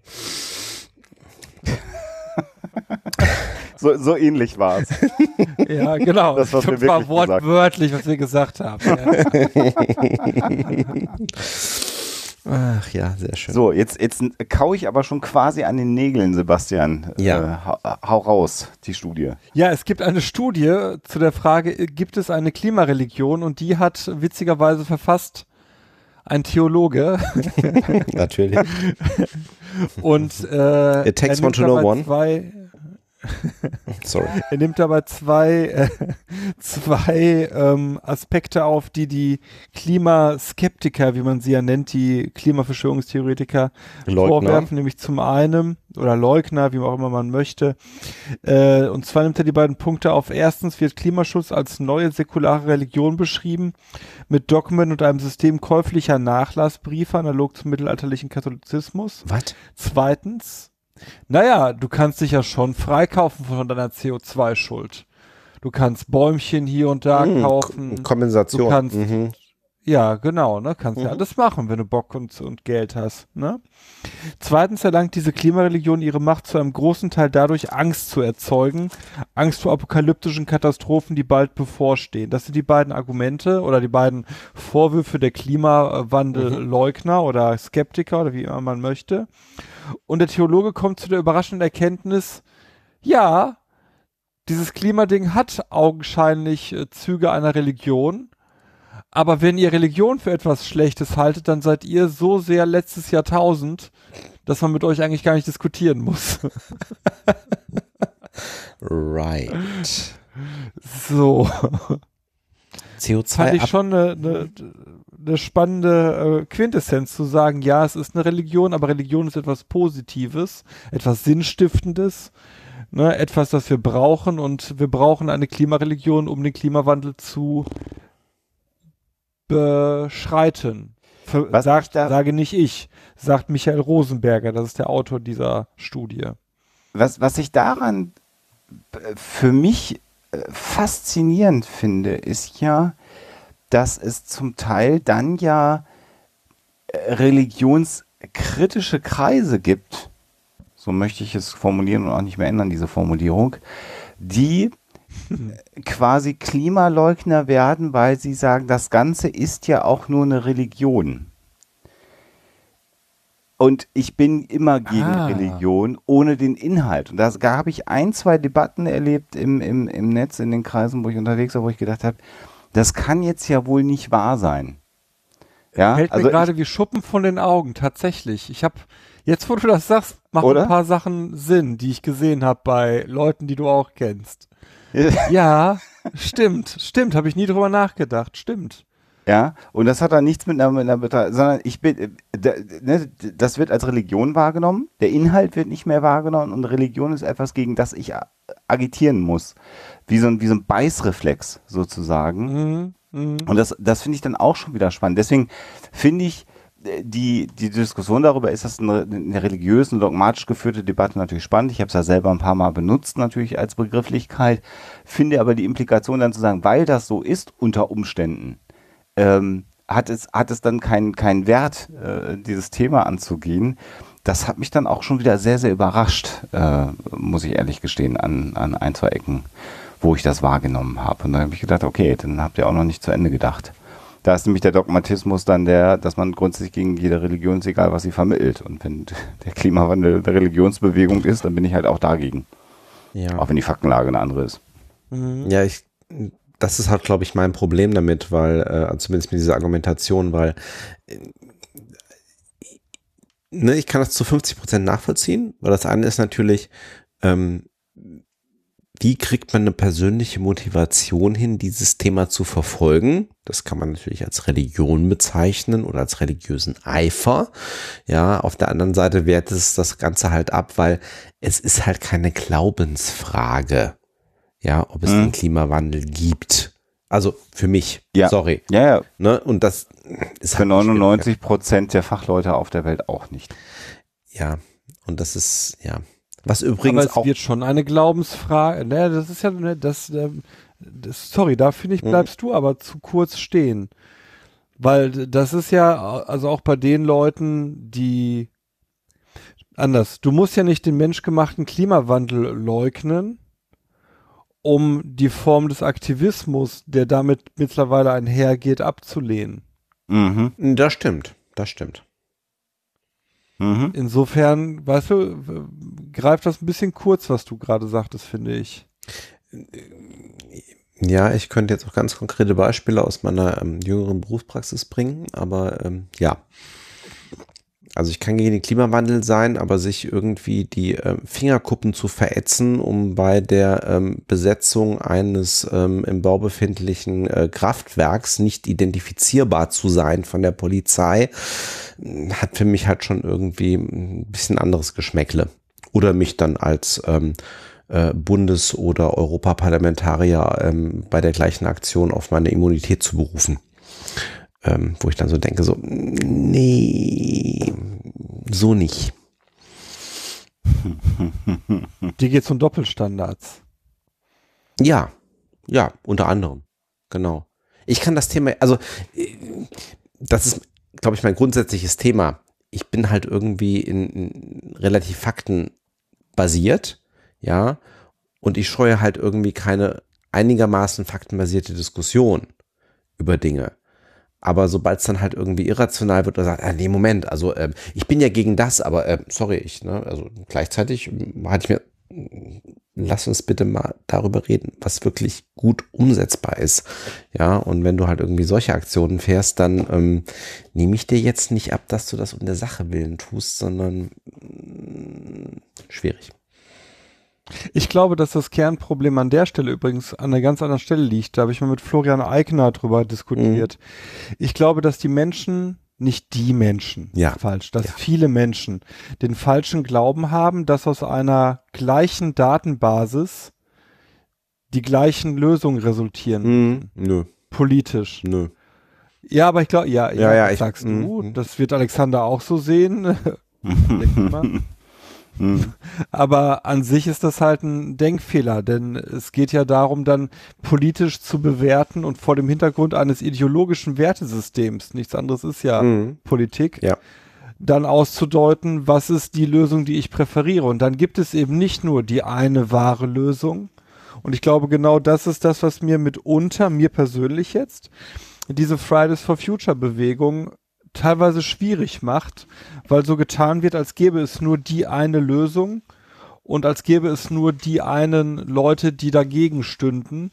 Und das hat für mich dann immer so ein, äh, als alter Verschwörungstheorie äh, Interessierter, hat es dann immer sowas von, da steht eine weltweite Verschwörung drüber und wenn wir die erst weggefegt haben, Mhm. dann kommt die, die Herrschaft der Vernunft und dann wird auch das Klima wieder besser. Nee, Völlig überspitzt formuliert. Ja. jetzt, aber im Teil eben doch. Nur an einer Stelle möchte ich eingreifen, weil das ist ja auch schon eine, ein, nicht eine falsche Wahrnehmung. Ich meine, du wirst es auch irgendwie differenzierter wissen, aber es gibt halt auch nicht die Fridays for Future Bewegung. Es ist halt eine Bewegung, aber das heißt ja nicht, dass sie irgendwie, also ich, ich kann mich dunkel dran erinnern, haben wir, haben wir da sogar noch drüber gesprochen oder war das, nachdem wir die letzte Sendung hatten? Aber ähm, die, die Diskussion innerhalb von Fridays for Future, was ist eigentlich das, was wir als Bewegung fordern? Was ist eigentlich unsere Position? Damit sind wir wieder bei, beim politischen Diskurs.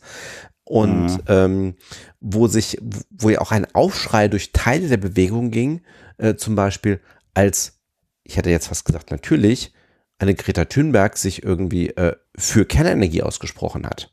Weil sie sagte, Leute, wir reden hier über Klimawandel, wir reden hier über CO2. Natürlich kann auch Kernenergie ein Teil der Lösung sein. Und dann hat er bitte, wir reden doch jetzt bitte nicht pro Kernenergie, das passt doch nicht zu unserem ide ideologischen Bild. Ja, also im Moment, worüber reden wir hier? Also diese Diskussion gibt es ja auch innerhalb der Bewegung, wie innerhalb jeder politischen Bewegung, muss man sagen. Ich meine, das ist halt Politik. Nur weil ich eine, genau wie Se- Sebastian sagt, nur weil ich eine ähnliche Datenbasis habe, heißt das ja nicht, dass ich eine gleiche Vorstellung habe davon, ähm, wie ich jetzt vorangehe ähm, und, und, und wie ich das Problem löse. Und äh, um nochmal auf dieses Komplexitätsproblem zu, zurückzugehen, was die Lösung äh, angeht. Äh, Im Chat äh, zur Sendung sind auch diverse Ideen immer mal wieder geworfen, um was man denn machen könnte gegen den Klimawandel. Mhm. Und jede Idee per se ist erstmal eine valide Idee, weil es dann immer Ideen sind, die CO2 im Grunde genommen den CO2-Ausstoß reduzieren. Ich habe aber jetzt in den letzten Monaten, weil ich auch immer mal viel bemüht habe, mich zu lesen, dann einfach mal Dinge ähm, auch wahrgenommen und gelesen, wo ich dann einfach e extrem überrascht war. Also Beton ist ein riesen CO2-Problem Ja. ja. bei der Herstellung Mhm. von Beton äh, Ja. so und damit bauen wir unsere Städte in Mhm. weiten Teilen. Ja, also das so, das ist ein Riesenproblem. Dann ist die Bekleidungsindustrie äh, äh, ein, ein Riesenproblem, weil wir natürlich günstig uns die Kleidung aus anderen Ländern hier ins Land holen. Es werden Chemikalien eingesetzt. äh, Die Erzeugung der Rohstoffe ist ähm, CO2-technisch nicht so super. Ja, das sind also so Themen, ähm, äh, äh, die, wenn man recherchiert und da genau hinguckt, Mhm. sie identifiziert und sagt, boah, das sind echte, auch echte CO2-Klopper, die wir so als Problem haben. Was wird aber diskutiert? Ähm, äh, die- der ADAC hat uns verraten, wenn es ein Tempolimit gibt, Mhm, ja. ähm, wir dürfen alle nicht mehr fliegen. Ähm, äh, die Politiker, die sagen, wir dürfen nicht mehr fliegen, fliegen aber selber die ganze Zeit. Und es wird einfach davon abgelenkt, wie komplex dieses Thema ist. Und ich habe den, also ich gucke jetzt auch keine Talkshows mehr oder solche Geschichten, aber ich weiß nicht, ob in, in, in der Talkshow schon mal über Beton diskutiert wurde, dass das ein Problem ist. Ja? Und, das zeigt einfach die, die, die, die riesige Komplexität dieses Thema, äh, dieses Themas. Also was müsste man eigentlich alles angehen oder wo sind die Probleme, wenn es um den CO2-Ausstoß geht? Sebastian, dann, wenn ich dich jetzt anspiele und sage, was machen wir denn, wenn wir ein Problem haben, das extrem komplex ist, was wollen wir denn gerne mit dieser Komplexität tun? Reduzieren. Mhm. Ja, ein Einfaches Pro- Ursache-Wirkungsmodell. ja. So, und wo, wo kommen wir dann sehr schnell hin? Und dann sind wir bei dem, was du gerade schon gesagt hast. Und welche Muster erkennen wir da? Natürlich Muster, wie wir sie bei Verschwörungstheoretikern mhm. dann erleben. Äh, denn da habe ich wieder ein einfaches Ursache-Wirkungsprinzip oder ein einfaches Gut und Böse, positiv und negativ. Mhm. Und dann sind wir genau bei der Art und Weise, wie in vielen Bereichen diese Debatte oder dieser Diskurs auch geführt wird. Weil es mhm. immer nur um, um einzelne äh, Dinge geht. Ne? Also Bioobst ist ja super, aber wenn es eingeflogen oder über hunderte von Kilometern hergebracht wird, ist es nicht geeignet, ja.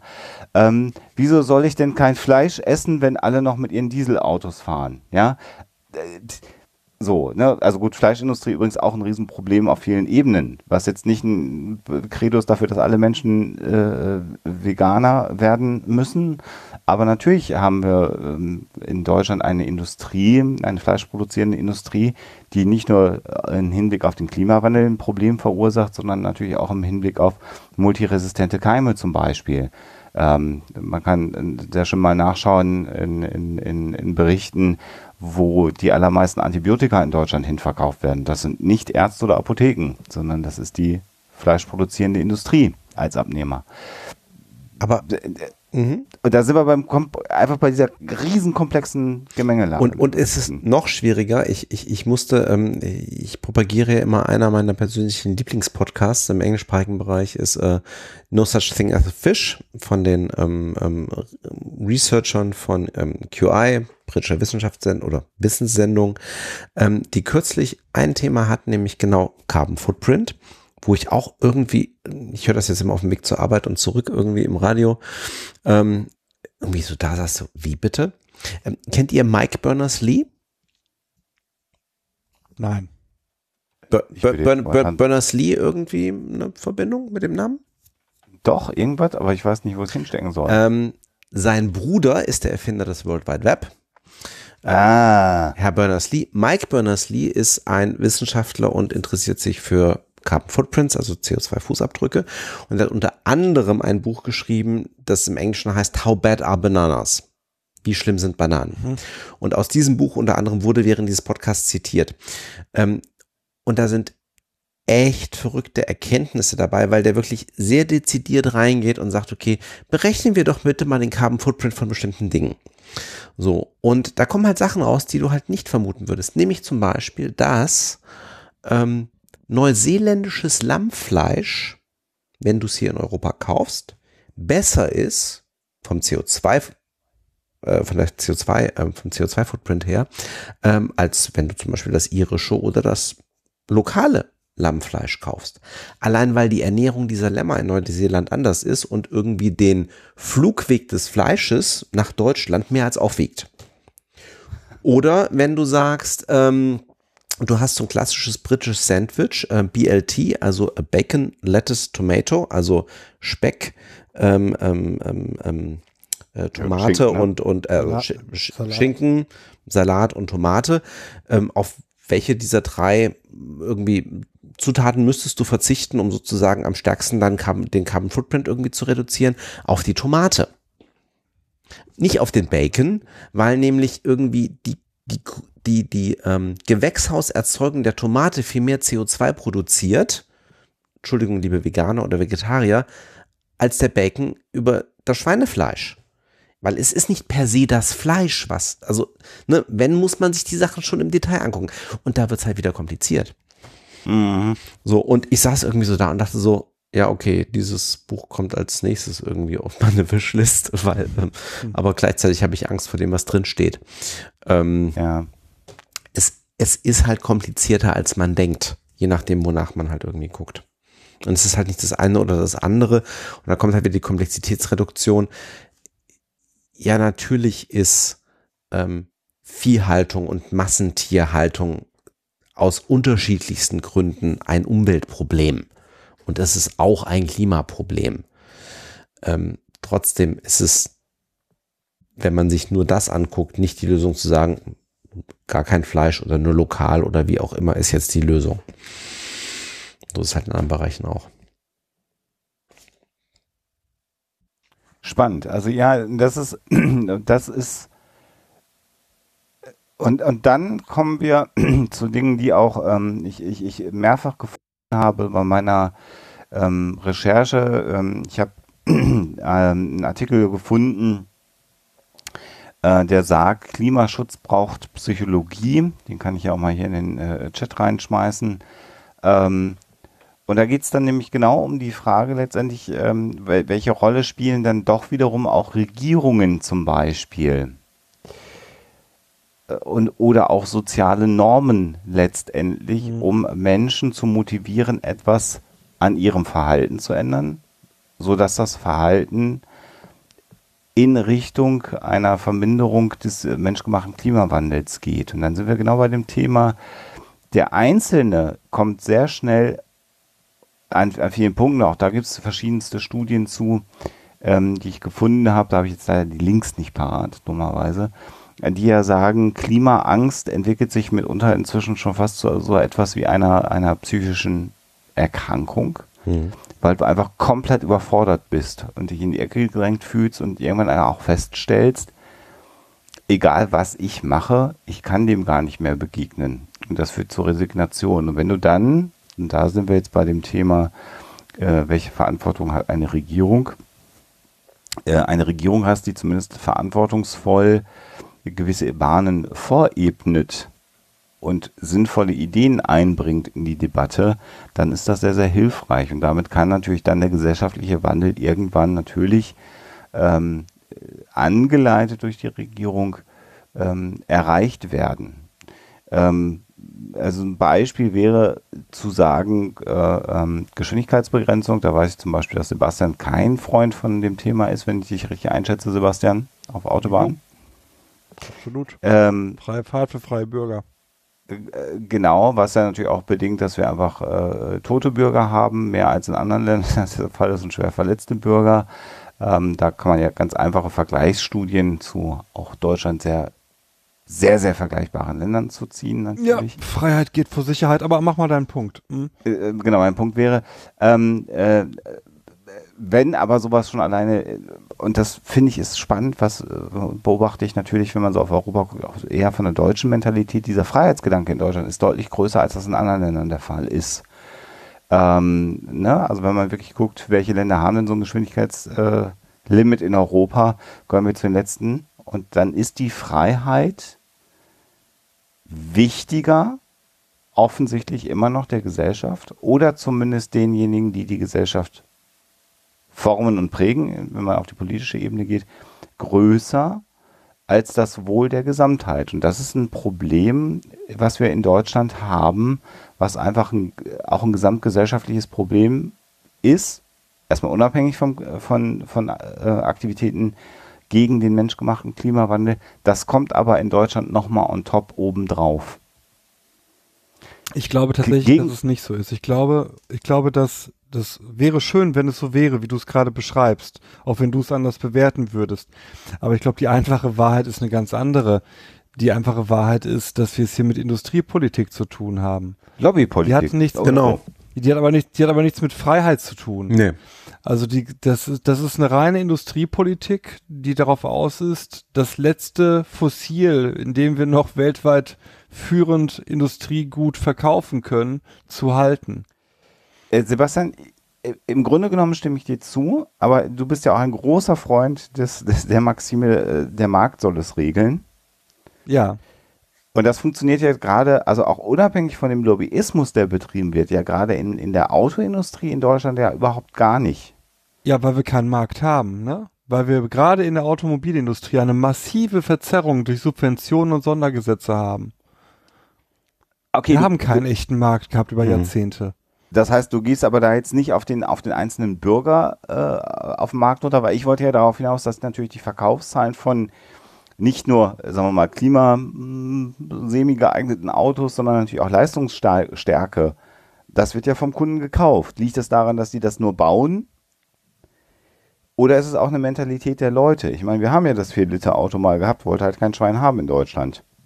Ja, es wurde halt auch, es, ist, es wurde halt auch von VW scheiße vermarktet.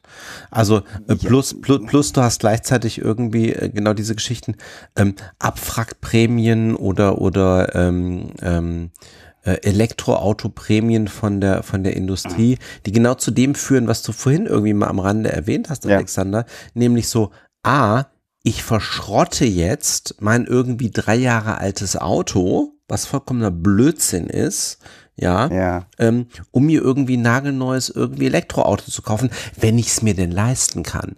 Was natürlich aus Umweltgesichtspunkten komplett bescheuert ist, ja, und das ist ja nur ein Beispiel von vielen an der Stelle. Also ich, ich stimme dir dazu, es ist, ist also es ist natürlich wirtschaftliche Lobbypolitik an der Stelle, zu sagen, ja, ähm, bitte ähm, deutsche Automobilindustrie etc. Und ähm, wir versuchen so lange wie möglich irgendwie uns am, am Verbrennungsmotor festzuhalten ähm, und, und, und möglichst graduelle irgendwie Veränderungen da herbeizuführen. Das Spannende Aber ist, was wir. Ich habe mal ganz kurz, ich will das, hm? Will das will nur ganz kurz sagen, Sebastian, weil mir das wichtig ist. Ähm, äh, wenn, wenn, äh, nach, dem, nach der Definition, die du gerade angerissen hast mit dem Markt, bin ich wieder ein ganzes Stückchen mehr bei dir, wenn du diese Aussage triffst. Unter dem Aspekt habe ich äh, diese Aussage von dir nicht verstanden, verstehe die jetzt und dann bin ich wieder mehr bei dir. Das wäre auch nochmal wichtig, nochmal zu sagen. Schön. Das freut mich. So, was ich gerade noch sagen wollte, was wir, was wir ein Stück weit aus den Augen verlieren, ist immer, gerade im Automobilbereich dann doch die kleinen, oder die, nicht die kleinen, die Fortschritte, die erzielt wurden. Ich habe mich mal mit einem Podcaster sehr in die Köppe gekriegt, weil der sich darüber lustig machte, dass die Automobilindustrie, glaube ich, vor 20 Jahren, es gibt dieses Format Tagesschau von vor 20 Jahren.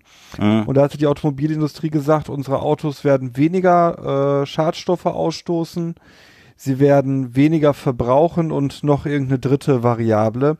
Und er machte sich darüber lustig und sagte, da ist ja gar nichts von erreicht. Und ich habe dann zu jedem Einzelnen die Kennwerte rausgesucht, um festzustellen, doch, natürlich wurde das erreicht. So, natürlich, wenn ich jetzt mit, ich fahre ja ein SUV-Diesel. Ich erfülle ja jedes Klischee Super. tatsächlich. Super. Mein, mein SUV-Diesel verbraucht 6,5 Liter. Wenn ich daran denke, was mein erstes Auto, da durfte ich nämlich den alten 230er Mercedes von meinem Opa auffahren, der hat mal eben 18 Liter auf 100 Kilometer verbraucht. Super. So.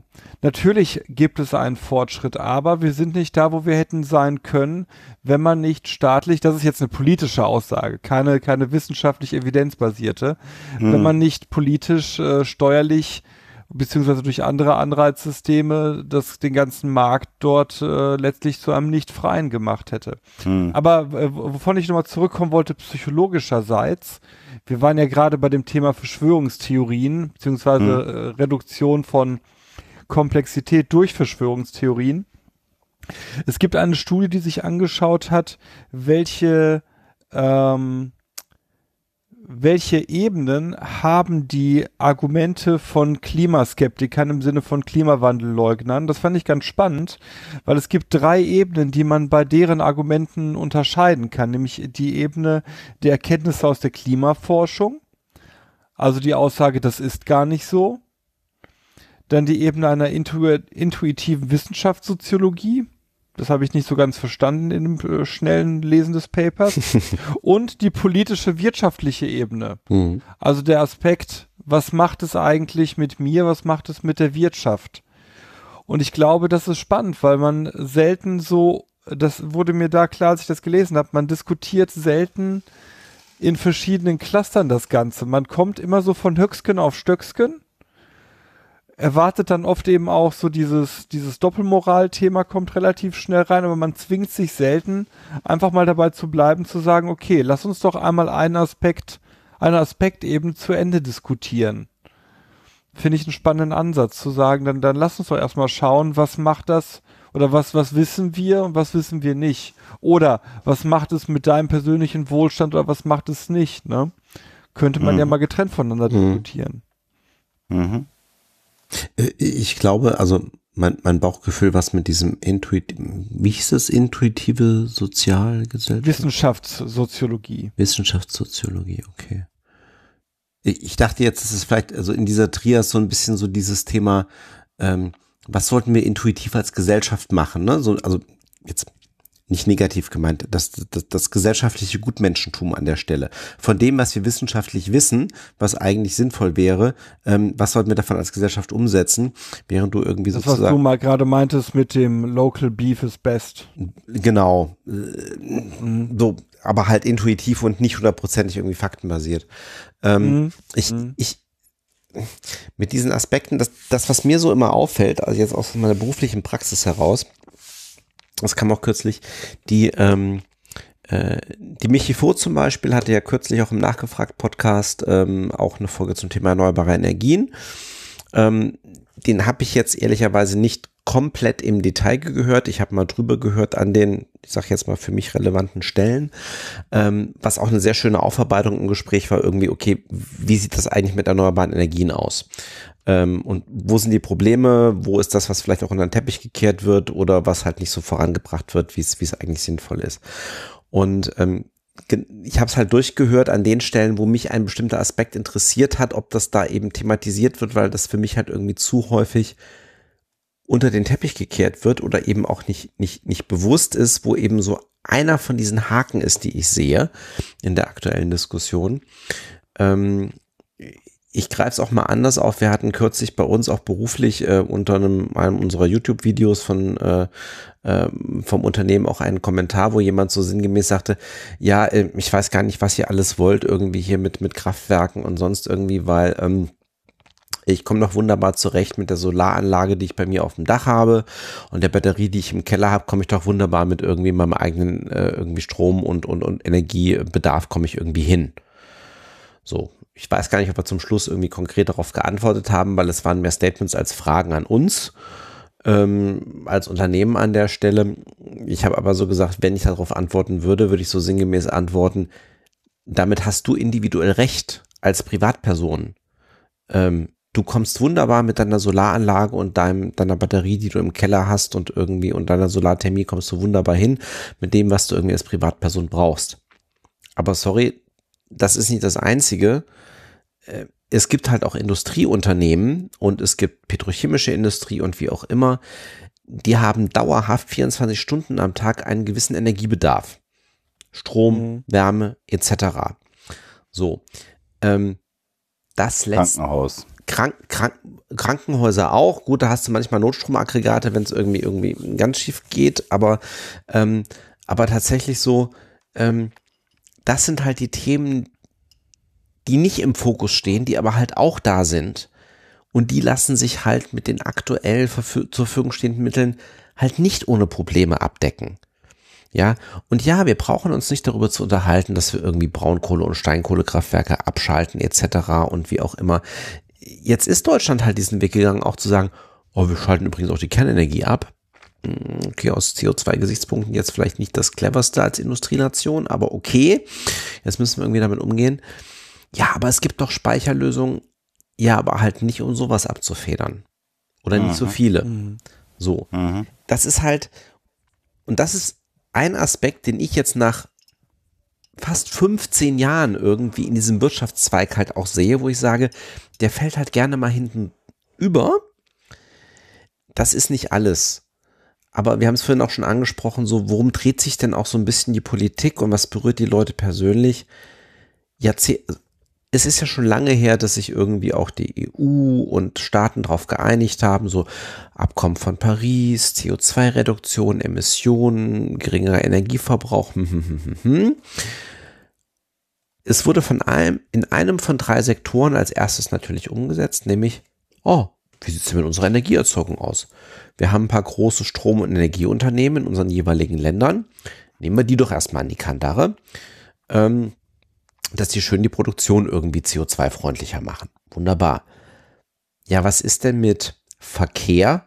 Ja, nee, Verkehr, das betrifft dann ja auch die individuellen Bürger relativ schnell. Ja, wie ist denn das so mit ähm, Gebäuden? Ja, nee, Wohngebäude, das geht ja auch auf die individuellen Bürger. Ähm, das ist ja viel schwieriger und da müssen wir uns als Politiker ja mit unserer Wählerbasis anlegen, in Anführungsstrichen.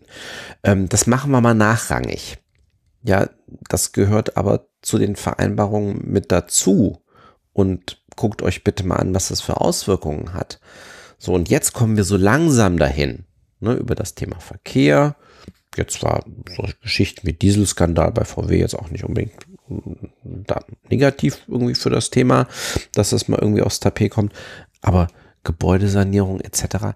Ja, das ist ein mhm. großes Rad, was zu drehen ist. Wenn man halt genauer hinschaut, ist es halt komplizierter als die dogmatischen einfachen Lösungen. Ja, und ich bin der Letzte, der sagt, ich möchte nicht erneuerbare Lösungen haben, aber es geht halt nun mal leider nicht so schnell in der Politik und in der Gesellschaft. Hm.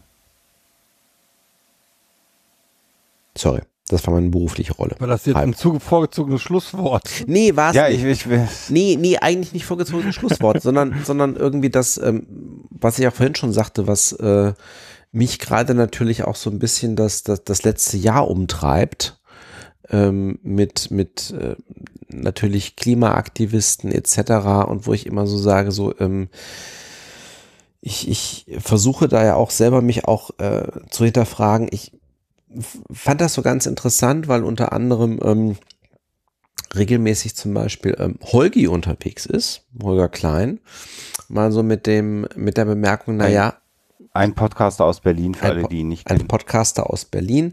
Aber wenn es so ein bisschen um das Thema Klima auch geht oder eben auch Konservatismus in Deutschland, und wir haben gerade über die Automobilindustrie gesprochen, so ähm, dieser Hang so lange wie möglich an Verbrennungstechnologie von fossilen Kraftstoffen festzuhalten oder überhaupt Verbrennungstechnologie.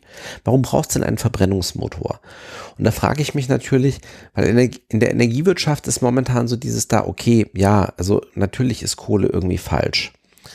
Wir werden aber zumindest Erdgas noch eine Weile brauchen, bis wir dahin kommen, dass das alles funktioniert, insbesondere für Industrieunternehmen, insbesondere für energieintensive 24 Stunden Verfügbarkeit. Jetzt ist Erdgas logischerweise auch ein fossiler Brennstoff der muss auch dekarbonisiert werden. Dann sind wir wieder bei dem ganzen Thema Wasserstoff etc. Äh, jemand wie Holgi würde sagen, ja, aber da spricht ja irgendwie draus, wir reden immer noch über das Thema Verbrennungsmotor. Warum müsst ihr denn überhaupt irgendwas verbrennen? Auch in Autos. Ihr redet über Brennstoffzelle, über Flüssigerdgas, über Gas, sonst irgendwas. Warum nicht gleich komplett elektrisch werden? Wo ich dann sage, ja, aber das wäre das Endziel, aber es geht halt nicht von heute auf morgen aus verschiedenen Gründen. Das ist leider Realität.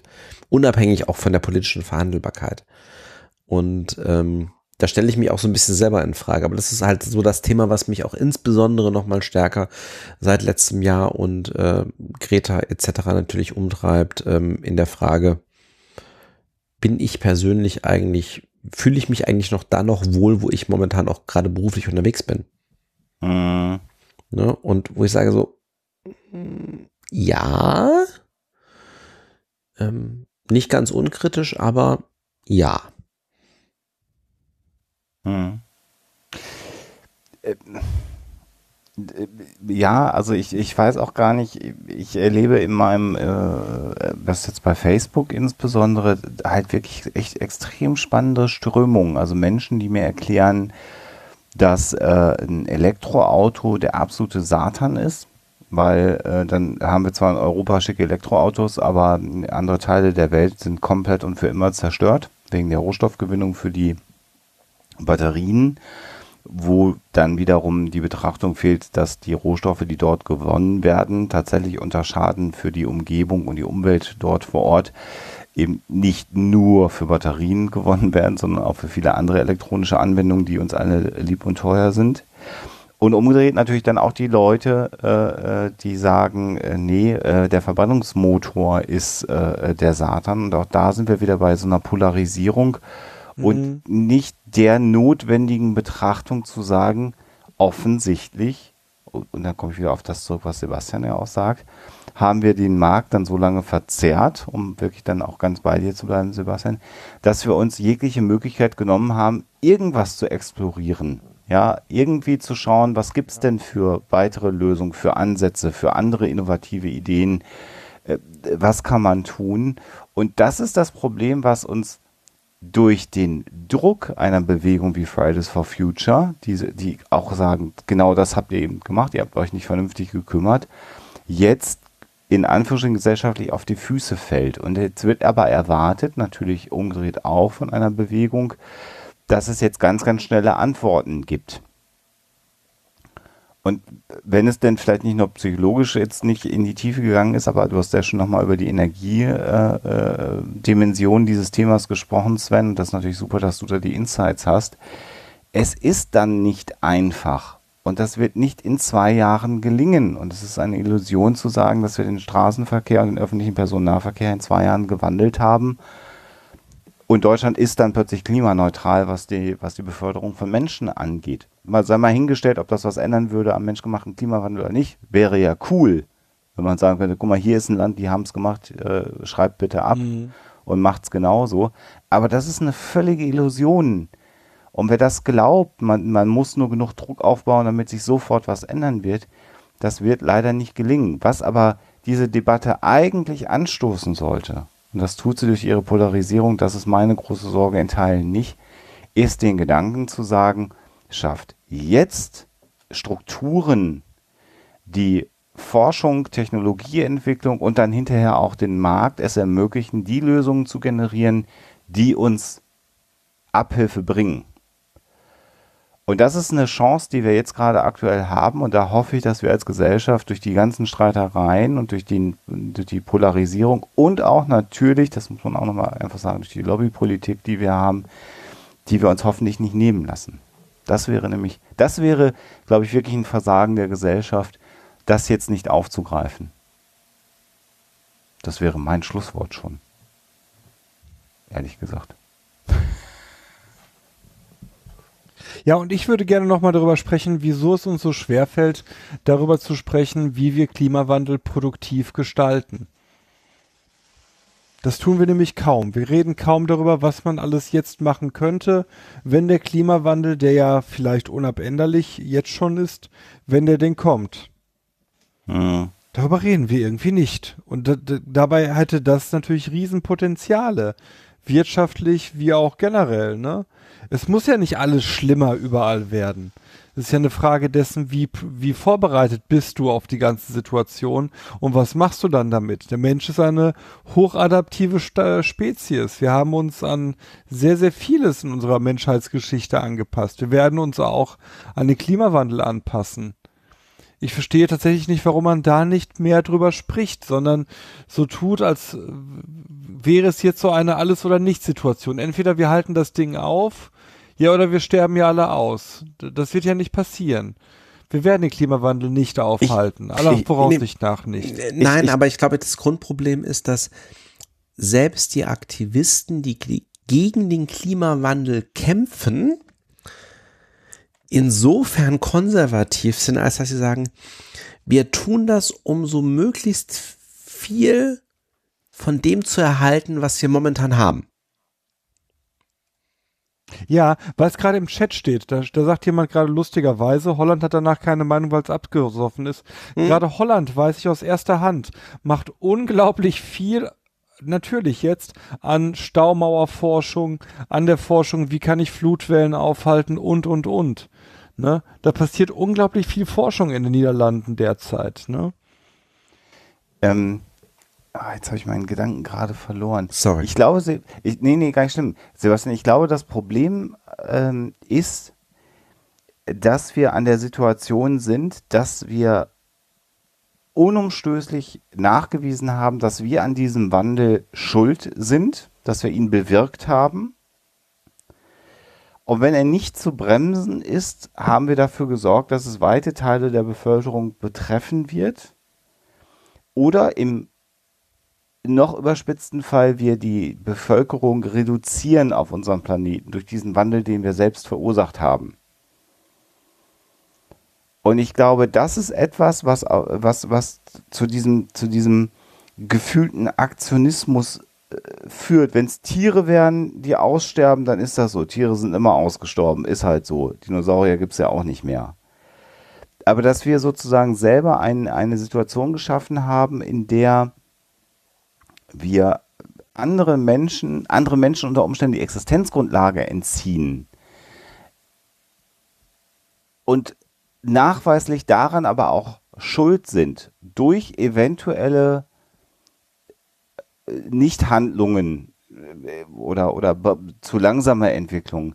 Ich glaube, das gibt diesen Zungenschlag, äh, in, die, in diesen Aktionismus hinein. Ich glaube, damit können wir als globale Gesellschaft, und ich finde das sehr schön, dass du diese Studie verlinkt hast, dass es gar nicht so ein globales Thema ist, wie wir das immer meinen, aber insgesamt vielleicht dann aber doch dieses globale Thema ähm, äh, so adressieren. Und natürlich haben die Industrienationen da eine besondere Rolle, weil da natürlich der CO2-Ausstoß eben dann auch größer ist. Oder überspitzt. Ja, Wir sind dafür aber wir verantwortlich, könnten.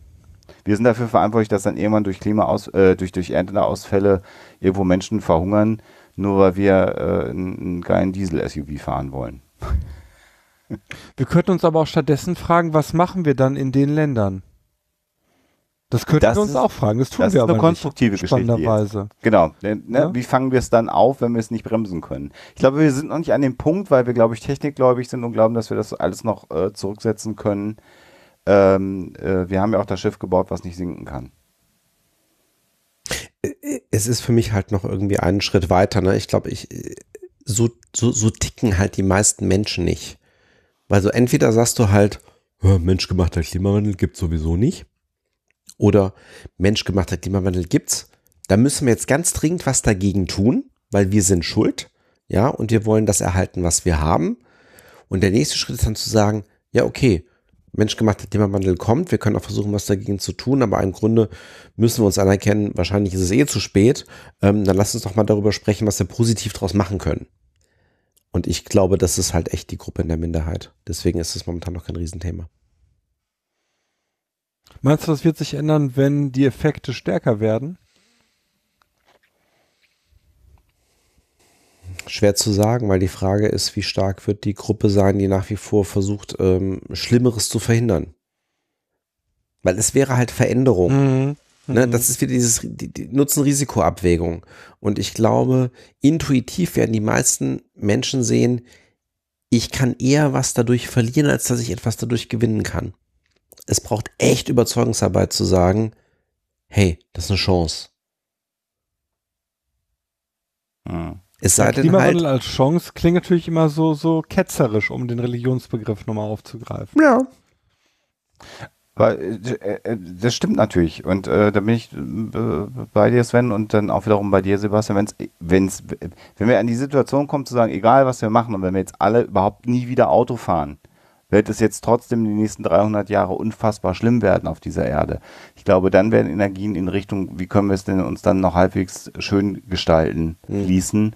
Und da hast du natürlich recht, dass wir äh, auf diesem Planeten die maximal adaptivste Lebensform sind, die existiert. Vielleicht mal von irgendwelchen Einzellern abgesehen. Ja. Aber, ne, also, ihr, ihr wisst, was ich meine. Mhm. Äh, Ich glaube, an dem Punkt sind wir noch nicht. Ich glaube tatsächlich, dass wir immer noch an einem Punkt sind, wo die, die Nationen, die es realisiert haben, das haben wir heute auch in der Sendung gehabt haben, jetzt erstmal noch im grundsätzlichen Ansatz haben, naja, das kriegen wir schon noch wieder hin. Wir müssen nur wollen. Und deswegen gibt es noch nicht die Aktivität, wie gestalten wir das, weil das hätte ja was psychologisch gesehen, ich habe gehört, wir sind eine psychologische Mhm. Sendung, ja auch ein Stück weit von Aufgabe, ne? Sich hingeben Mhm. dem Schicksal. Akzeptanz, da sind wir bei den ja, genau. Ja. Veränderungskurve, da sind wir wieder. Äh, Genau. Oh, Das ist diese sieben Stadien der wie viel auch immer, ja. Denial, Die Na Leugnen, Wut, Ja. äh, Akzeptanz, bla bla bla. Ja. Ja. Wobei dieses Modell nicht äh, funktioniert, ne? Die Stu Ja. Studien, der, Stu Studien der Trauer, nein, wer ist das denn? Stufen der Trauer? Ich guck mal eben schnell nach. Ja, ich kenne es aus, aus, aus den Simpsons. Glaube ich oder so. so. Aber ja, egal. Ah ja, da ist es. Kübler-Ross. Kübler-Ross, Kübler-Ross, äh, ja. Ja, ja. Fünf Phasen der Trauer des Sterbens. Ja. Leugnen, Zorn, Verhandeln, Depression, Akzeptanz. ja. Man weiß heute, dass das Phasenmodell so nicht stimmt und auch nicht immer so abläuft und man Phasen überspringen kann. Aber das Grundmodell ist trotzdem noch sehr beliebt. Und anekdotisch passt es ja ganz schön, ne? Jetzt gerade auf, den, auf das Thema Klimawandel, ne? Leugnen, Mhm. Zorn, Mhm. Verhandeln, Mhm. Depression wäre dann jetzt das nächste und Ja. dann Akzeptanz. Und wir sind gesellschaftlich gesehen äh, eben, in, in Teilen an unterschiedlichen Punkten, ne? Die einen Ja, sind zornig, ja, natürlich, die immer. einen leugnen noch, ne? Also das ist Das, äh, äh, das, das, das ist ja der Klass anekdotisch passt das sehr schön. Genau, das ist ja der Klassiker irgendwie bei der, bei der Nutzung dieser ganzen Geschichte als Veränderungsmodell. Unterschiedliche Teile der Gruppe, die du betrachtest, sind an unterschiedlichen Stadien. Ne? Also wenn es in Organisationen hast, hast du es zum Teil, dass irgendwie die, die Führungskräfte und die oberen Stufen halt weiter vorne sind, weil die irgendwelche Infos irgendwie früher haben oder die Situation irgendwie schneller überblicken. Ja, während dann irgendwie die, beziehungsweise das ist das grundsätzliche Problem, ne? Führung, Führungspsychologie. Äh, du bist vielleicht in der Veränderungskurve als, als Führungskraft schon irgendwie weiter als deine ganzen Mitarbeiter und wunderst dich, warum die irgendwie am Rad drehen. Ähm, Mhm. Und ähm, so, äh, was wollt ihr denn? Ist doch alles im Griff. Na gut, das, ich, ich will das jetzt nicht auf Politik übertragen, weil ich glaube, da hinkt der Vergleich. Nee, eigentlich nicht, finde ich. Gerade bei dem Thema jetzt nicht. Nee? Nee, weil Nee, ich glaube, ich- dass tatsächlich Leute, äh, die, die sich länger damit beschäftigen, auch schon woanders sind. Und das sollten ja Leute in der Politik idealerweise sein. Ne? äh, Sind sie, aber für mich überschattet da immer irgendwie das, äh, das, das Politikertum, diese Tatsache, dass es um das ähm, im Kern um das ähm, Aushandeln von Kompromissen geht. Und Mhm. ähm, ja, ich, ich glaube, deswegen finde ich es auch irgendwie so bemerkenswert, wenn Politiker mal irgendwie eine äh, ähm, individuell sehr klare Position haben, weil das so wenig nach Kompromiss klingt. Das fällt dann Und schon, jetzt pass, das fällt dann schon auf. pass auf, und jetzt mache ich den Sack mit der Aussage zu, wie eine Politikerin, die kompromisslos den Blumenstrauß auf den Boden geworfen hat und nicht gratuliert hat. Oh, Oh. sehr schön. Komm, komm, das ist doch gut, oder? Da- Das nehmen wir als Schlusswort. Das Oh. passt doch. Ich würde interessieren, ob wir Hörer in Thüringen haben. Wahrscheinlich nicht. Warum? nicht? Wahrscheinlich doch. Keine Ahnung. Weiß ich nicht. Keine, keine Ahnung, kann ich nicht einschätzen. Aber ein schönes Schlusswort, Alexander. Danke dafür. Oder? Ja. Und ich, ich finde, das war auch äh, eine, eine, eine schöne Sendung und äh, ich finde es auch schön, dass wir trotz einer langen Pause und diversen Überlegungen einfach jetzt auch die, diese Sendung jetzt einfach wieder gemacht haben und jetzt einfach wieder senden. Ich finde das sehr, sehr schön und äh, ob das den Hörerinnen und Hörern gefällt, ist mir natürlich auch wichtig, aber mir hat es ausnehmend gut gefallen, mit euch beiden mal wieder drei. Stunden zu quatschen. Das war ein Traum. Musste unbedingt Ebenso sein. Deutschlands ältester psychologischer Podcast. ist wieder da. Und kränkester. Kränk. oh Gott. Schalten Sie auch das nächste Mal wieder ein, wenn der Hoaxmaster über seine Kalkschulter spricht. Das war ich. Ja, ich, ich habe mich ja zurückgehalten. Ich wollte, den, wollte die Sendung nicht in eine komplett andere Richtung schieben. Ich hänge mich, hänge mich auch mal aus dem Fenster, wenn alles gut geht und, und unsere Kalkschultern uns nicht dahin raffen. So, so, soll es, ähm, äh, so Greta will, ähm, irgendwie ähm, äh, um den 22. äh, Mai die nächste Live-Sendung geben. Äh, wir, haben noch, wir, wir haben noch kein Hauptthema. Ähm, Nee, nee, ihr könnt natürlich gerne, gerne auch wieder kommentieren und Genau. anpingen und vielleicht nochmal Ideen reinwerfen, was wir machen können. Wir haben für die zweite Jahreshälfte, die erste Sendung der zweiten Jahreshälfte, da haben wir also nicht nur ein Thema, sondern wir haben sogar auch einen Gast. jawohl. Äh, das verraten wir aber noch nicht, wer und was, um was es gehen wird, aber das wird, glaube ich, eine sehr, sehr unterhaltsame Sendung. Da freue ich mich außerordentlich drauf. Aber im Mai sind wir im Prinzip im Moment noch ein bisschen flexibel. Wir haben natürlich Themen auf der Liste, Sven. Genau, ja. In Trello, Aber- Sebastian. ja, ja, ich, ich, ich weiß jetzt wieder. Genau. Ja, So, Dann dann, kommt mal. alle gut nach Hause. Danke Genau. fürs Hören dieses Podcasts und äh, bewertet uns, sagt man das überhaupt heute noch? Ich habe es seit zwei Jahren nicht mehr gesagt. Bewertet uns auf den einschlägigen Bewertungsportalen. Ich, ich, ich, genau. ich glaube, iTunes Podcast gibt's immer noch und ähm, ja. Ich glaube, das heißt Apple Podcast inzwischen. ne? iTunes. Ach, Apple, stimmt, Apple, Apple, Apple Podcast. Stimmt, Und, bei und wir sind, es und wir sind auch auf äh, Spotify. Echt? Ja, Sind, sind wir auch bei Podimo?